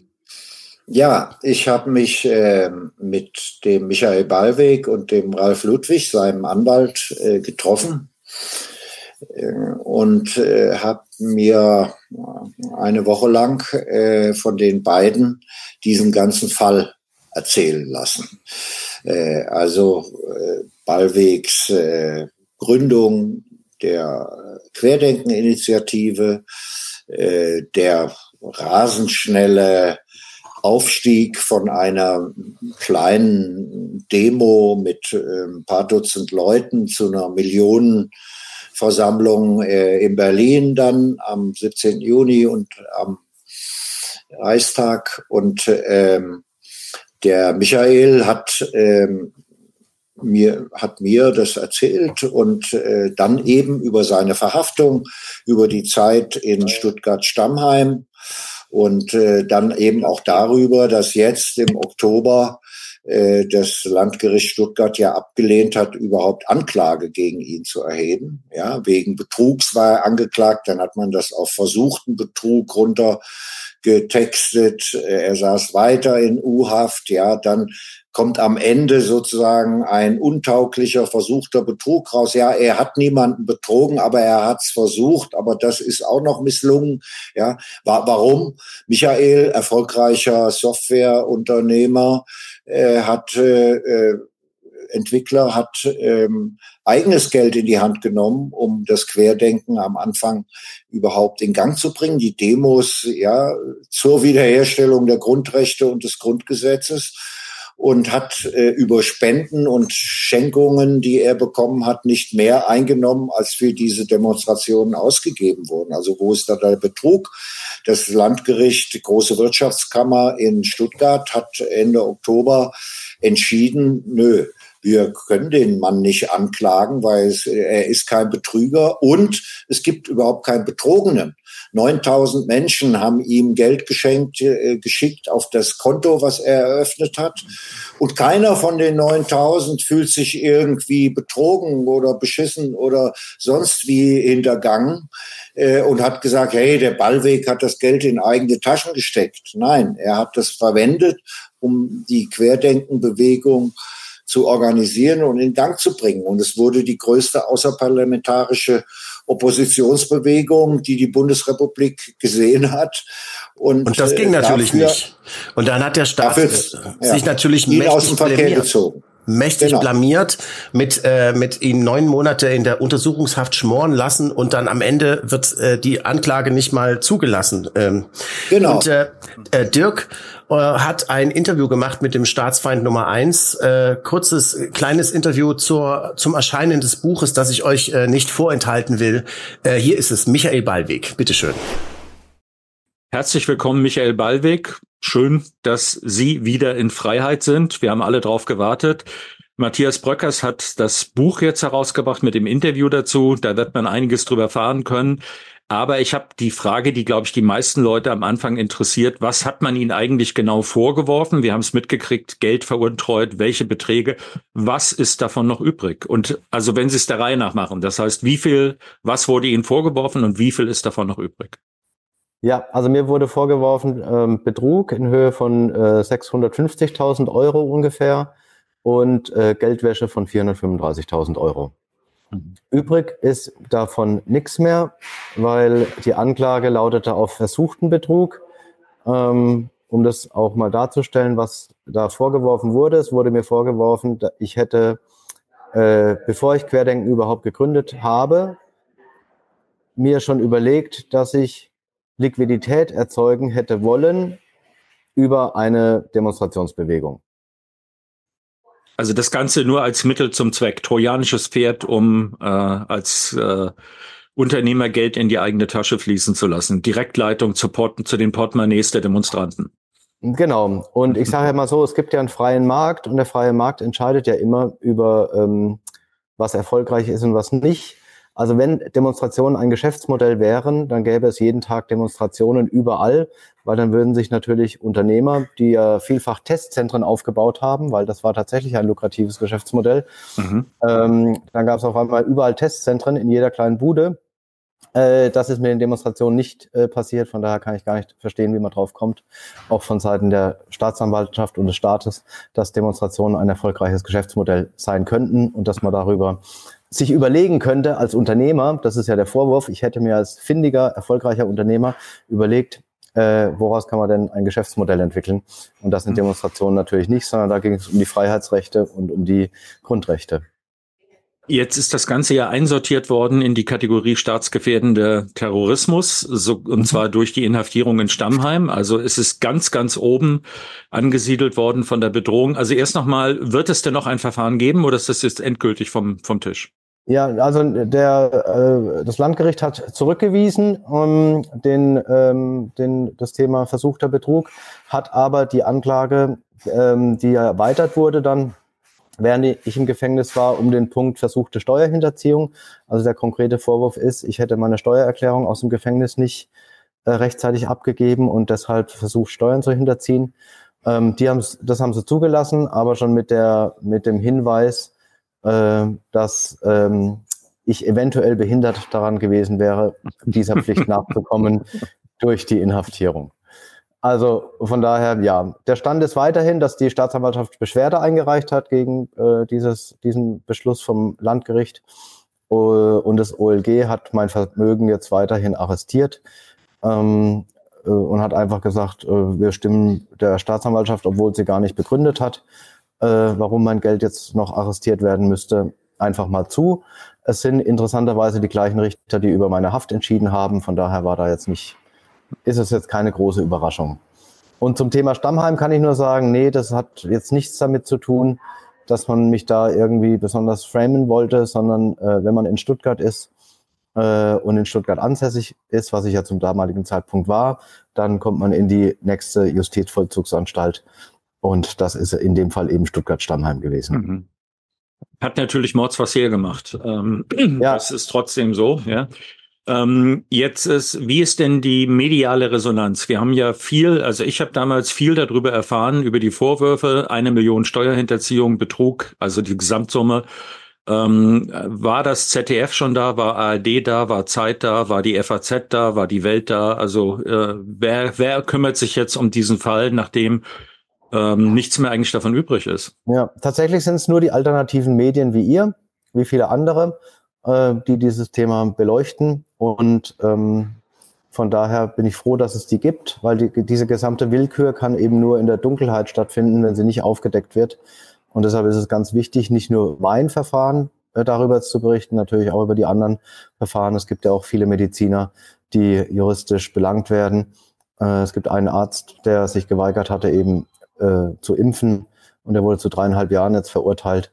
Also wir müssen auf all diese Themen oder meine Bitte wäre, dass die alternativen Medien natürlich jetzt nicht nur meinen Fall berichten, sondern äh, ich bin ja nur exemplarisch äh, glücklicherweise ganz vorne und habe dieses Privileg, sage ich auch, viel Öffentlichkeit in der alternativen Medien zu erfahren. Gab es denn äh, Reaktionen auch im, aus dem juristischen Bereich? Ich meine, dieses Verfahren ist ja relativ man könnte sagen, grotesk, wenn man sich das anguckt, ja. also auch mit einer Vorverurteilung. Ähm, also eigentlich müssten sich Juristen darum kümmern, dass sowas nicht geht. Gibt's ja, eigentlich müsste, eigentlich müsste es so sein, aber es ist tatsächlich so, wir leben ja in, gerade in einer, in einer Phase, in der man öffentlich seine Meinung nicht mehr sagen darf. Und wenn man sich aus der Deckung traut, dann ähm, muss man auch mit Repressalien rechnen, die natürlich äh, auf verschiedenen Stufen stattfinden, ähm, von der Anwaltskammer vielleicht äh, geschasst, äh, aber natürlich auch von den Medien in den Mittelpunkt gestellt, äh, negativ in den Mittelpunkt gestellt. Und deshalb ähm, gibt es das im Moment nicht, ähm, nicht an der Öffentlichkeit, aber natürlich wirkt dieses Verfahren, glaube ich, im Hintergrund sehr wohl bei vielen Juristen. Und ich kann nur sagen, es gibt natürlich auch Menschen, die mich kontaktieren und einfach nur den Kopf schütteln, die aber Juristen sind, aber sagen, ich kann mich, ich traue es mich nicht mehr öffentlich zu sagen, weil ich damit äh, Repressionen rechnen muss. Und das ist ja der Zustand unserer Gesellschaft. Und das ist auch der Grund, warum ich damals mit den Demonstrationen angefangen habe und weil ich, warum ich weiterhin aktiv bin. Mhm. Man könnte das als nachträgliche Rechtfertigung des Demonstrationsgrundes auch betrachten. äh, die letzte Frage, ähm, was hat es mit Ihnen persönlich gemacht? Also mich persönlich hat es gestärkt in der Form, dass ich gesagt habe, wir leben jetzt in einer Zeit, in der man viele Dinge neu erleben darf, auch neu denken darf. Äh, es gibt einen äh, Entwurf, der, sag ich mal, sehr zentralistisch geprägt ist und wenig Freiheitsrechte für die Menschen vorsieht. Und ähm, ich habe Freude dran, ähm, da einen Gegenentwurf mitzuentwickeln, ähm, da die Menschen mitzunehmen. Gestern war eine große Demonstration in Karlsruhe mit über 6000 Menschen, wo auch die juristische Arbeit, äh, juristische Aufarbeitung beginnt. Also es hat mich eher mh, dazu gebracht, dass ich sage, man hat mir jetzt mein Konto genommen, ich beschäftige mich jetzt nicht damit, wie ich wieder ein Konto kriege, sondern ich schaue mir dezentrale Alternativen an. Und das Gleiche gilt natürlich für die gesamte Digitaltechnik ähm, und auch für die anderen Lebensentwürfe, die man so leben kann. Ähm, es ist Zeit, darüber nachzudenken, wann wir nicht mehr mitmachen. Ich war da in einer Pionierrolle und wurde auch ein Stück weit dazu gezwungen, nicht mehr mitmachen zu können. Äh, man kann es als Strafe oder als Belohnung sehen. Für mich ist es jetzt eher äh, eine Belohnung, weil ich habe Freude daran, die Dinge zu verändern und etwas zu unternehmen. Mhm. Ja, vielen Dank für das Interview. Alles Gute für Sie. Und ähm, wir haben damit jemand gefunden, also wenn es eine deutsche Bürgerrechtsbewegung gibt, sollten Sie vorne mit dabei sein, aus eigenen Anschauungen und Erfahrungen jetzt. Und Sie haben gestanden, durchgestanden die Sache, offenbar ohne schweren Schaden. Auch dafür herzlichen Glückwunsch. Vielen Dank für die Zeit. Gut, tschüss. Ja, soweit also Michael Ballweg. Und äh, Dirk, du wolltest dazu noch was sagen? Ja, ich meine letzte Frage war ja, ähm, wer von den normalen Medien, äh, die ihn alle, ähm, alle als äh, Betrüger, die, die, darüber berichtet haben, also den Eindruck erweckt haben, dass Michael Ballweg in ähm, eine Direktleitung eben äh, in sein Portemonnaie gelegt hat. Und das Ganze, die Unterstellung ist ja sogar, dass er das getan hat, um sich betrügerisch zu bereichern ähm, und dass jetzt nicht darüber berichtet wird, dass die nicht das gerade rücken, was sie da angerichtet haben, ist für mich äh, mehr als ein Armutszeugnis eigentlich ein Zeichen dafür, dass man das nicht mehr als Journalismus bezeichnen kann, was die machen. Denn nach ihren eigenen Regeln, die sie anlegen, um im Internet äh, die Leute aus rauszufischen, die nicht als gute Journalisten arbeiten, ist einer der Hauptpunkte, ob sie Fehler äh, die sie gemacht haben, korrigieren, öffentlich. Und das hat keines dieser Medien getan. Also das sollte man sich vor Augen halten, mit was für einem was für ein Zustand von Informationsübermittlung wir es zu tun haben. Naja, aber das ist ja keine gute ja. Nachricht. Werden ja in Deutschland auch Journalismusprofessoren äh, äh, quasi gefeuert, weil sie sich vor Ort begeben haben und selber recherchiert haben, statt irgendeine Meinung weiter zu kolportieren. ja, also genau. das, alles Ne? Und, und äh, das ich, heißt, ist das noch öffentlicher Rundfunk, äh, öffentlich-rechtlicher Rundfunk oder kann es weg? Antwort, es kann weg. Brauchen wir nicht. Es kann weg, ja. Und, In der derzeitigen äh, Form. Ja, und, und ähm, ich habe ja, wie gesagt, ähm, Michael zu all den Vorfällen und all den Sachen und auch den Medien befragt. Und äh, es kommt auch, glaube ich, im Buch gut rüber, äh, was man eben ja noch sagen sollte, dass er auch, ja, wie ich finde, auf eine vorbildliche Art äh, diesen, diese neun Monate Knast äh, gehandelt hat für sich selber und auch jetzt nicht als, ich meine, sein Vermögen. Er ist ein vermögender Mensch. Er hat seit über 20 Jahren in, selbstständig in seinem Unternehmen gearbeitet, ist immer noch arrestiert, weil die Staatsanwaltschaft gegen die Nichteröffnung eines Verfahrens vor dem Landgericht äh, am Oberlandesgericht Beschwerde eingelegt hat. Also das Oberlandesgericht Stuttgart ist jetzt immer noch am Nachdenken. Äh, es könnte sein, also es ist schwer denkbar, aber es könnte sein, dass es auch noch zu einem Verfahren kommt.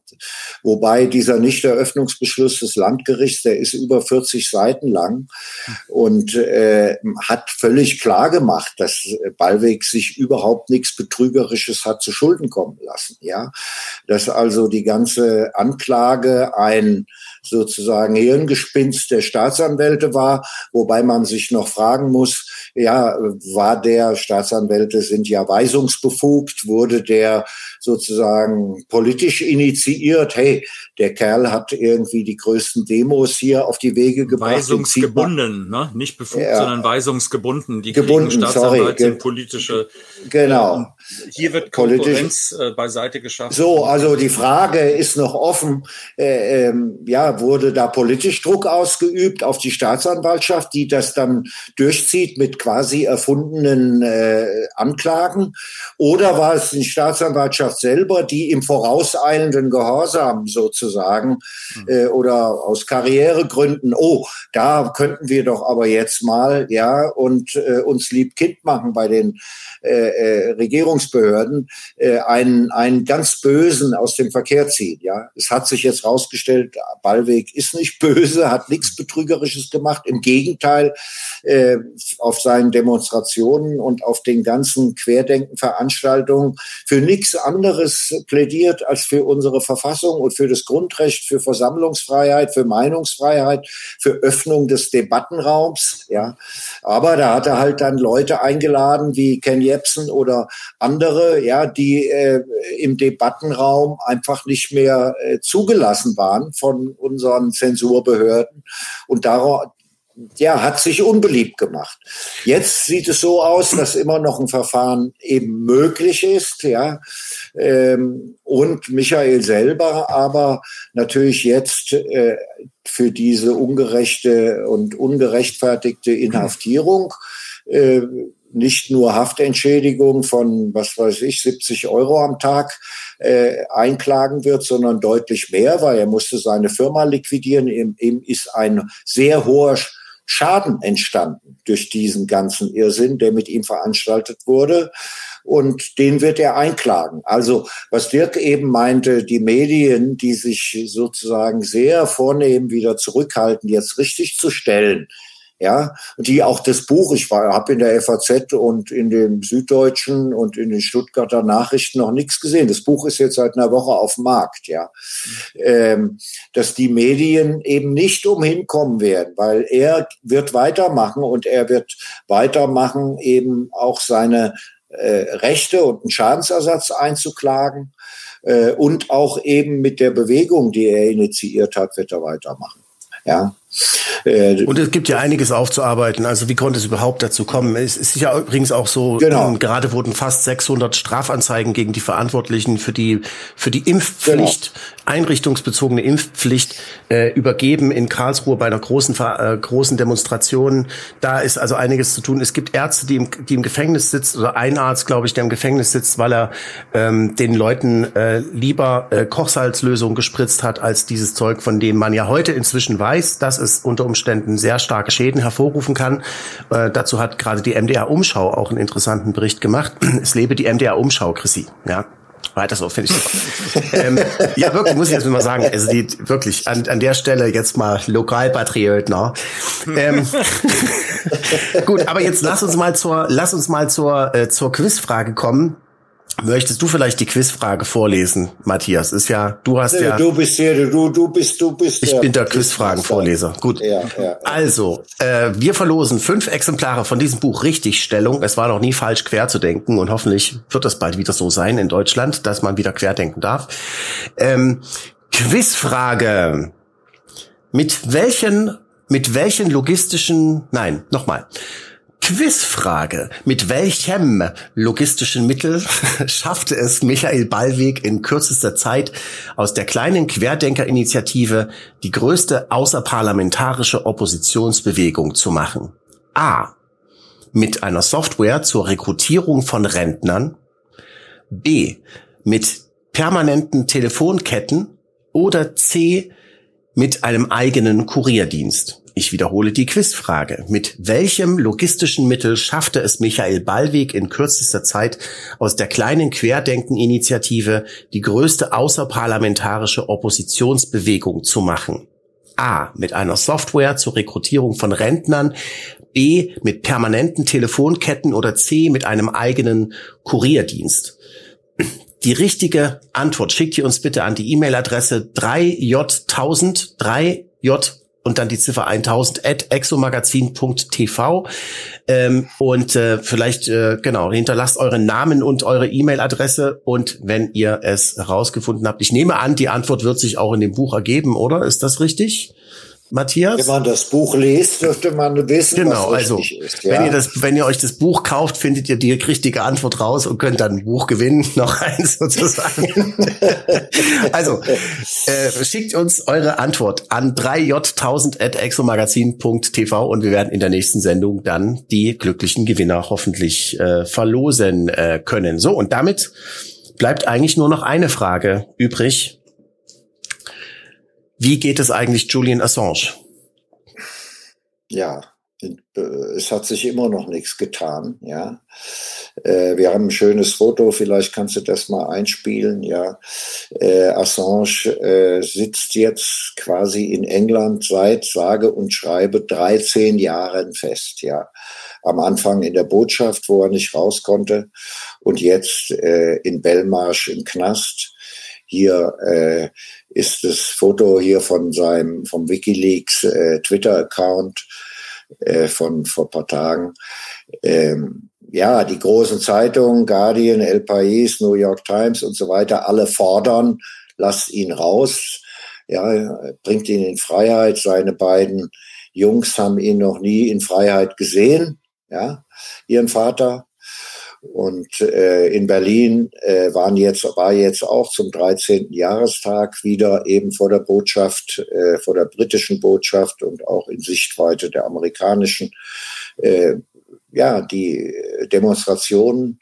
Und wir werden hier in der Sendung auch im kommenden Jahr nicht aufgeben, immer wieder darauf hinzuweisen, dass äh, solange Julian Assange äh, im Gefängnis sitzt äh, von einer freien Presse in, im Westen, nicht die Rede sein kann. Und das ist äh, eine Forderung der Vernunft und auch der Gerechtigkeit ist, äh, ihn sofort freizulassen. Und wir hatten es gerade mit Michael Ballweg, ihn für das erlittene Unrecht zu entschädigen. Mhm. Das ist wahrscheinlich der Grund, warum sie ihn nicht rauslassen, weil sie sich das gar nicht leisten können. Naja, was, was, was, was, was man sich alles leisten kann an Milliarden für Munition, für Waffen, für den Krieg überall.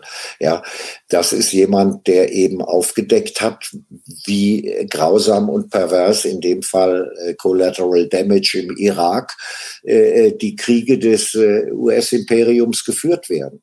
Und jetzt kriegen wir äh, in Gaza gerade wieder eine neue Lektion über die unglaubliche äh, Perversion, ja, und äh, Journalisten, die darüber berichten, äh, Journalisten, die das aufdecken, ja, die werden ins Gefängnis geworfen. Ja, was das mit äh, Freiheit, Demokratie und irgendeiner rechtsstaatlichen Grundordnung zu tun haben soll, das muss mir mal jemand erklären.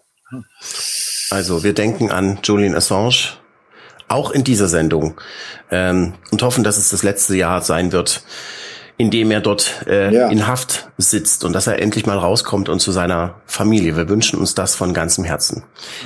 Ähm, und damit sind wir auch am Ende unserer letzten Sendung in diesem Jahr 2023 äh, angelangt. Es war ein spannendes Jahr, muss ich sagen. Ähm, es kann nur noch spannender werden. Ich habe den Eindruck, wir steuern auf einen großen Knall zu und plötzlich äh, wird sich, werden sich viele Dinge irgendwie verändern. Das ist mein, mein Bauchgefühl für 2024, aber ich hoffe nur zum Guten. Und hey, ähm, es hat schon früher mal geknallt. Ich habe die deutsche Wiedervereinigung überlebt und bin mit vielen neuen Chancen äh, aus diesem absoluten Systemwechsel rausgekommen. Warum sollte es, warum sollte ähm, es diesmal anders sein? Nach der nächsten Katastrophe nicht anders.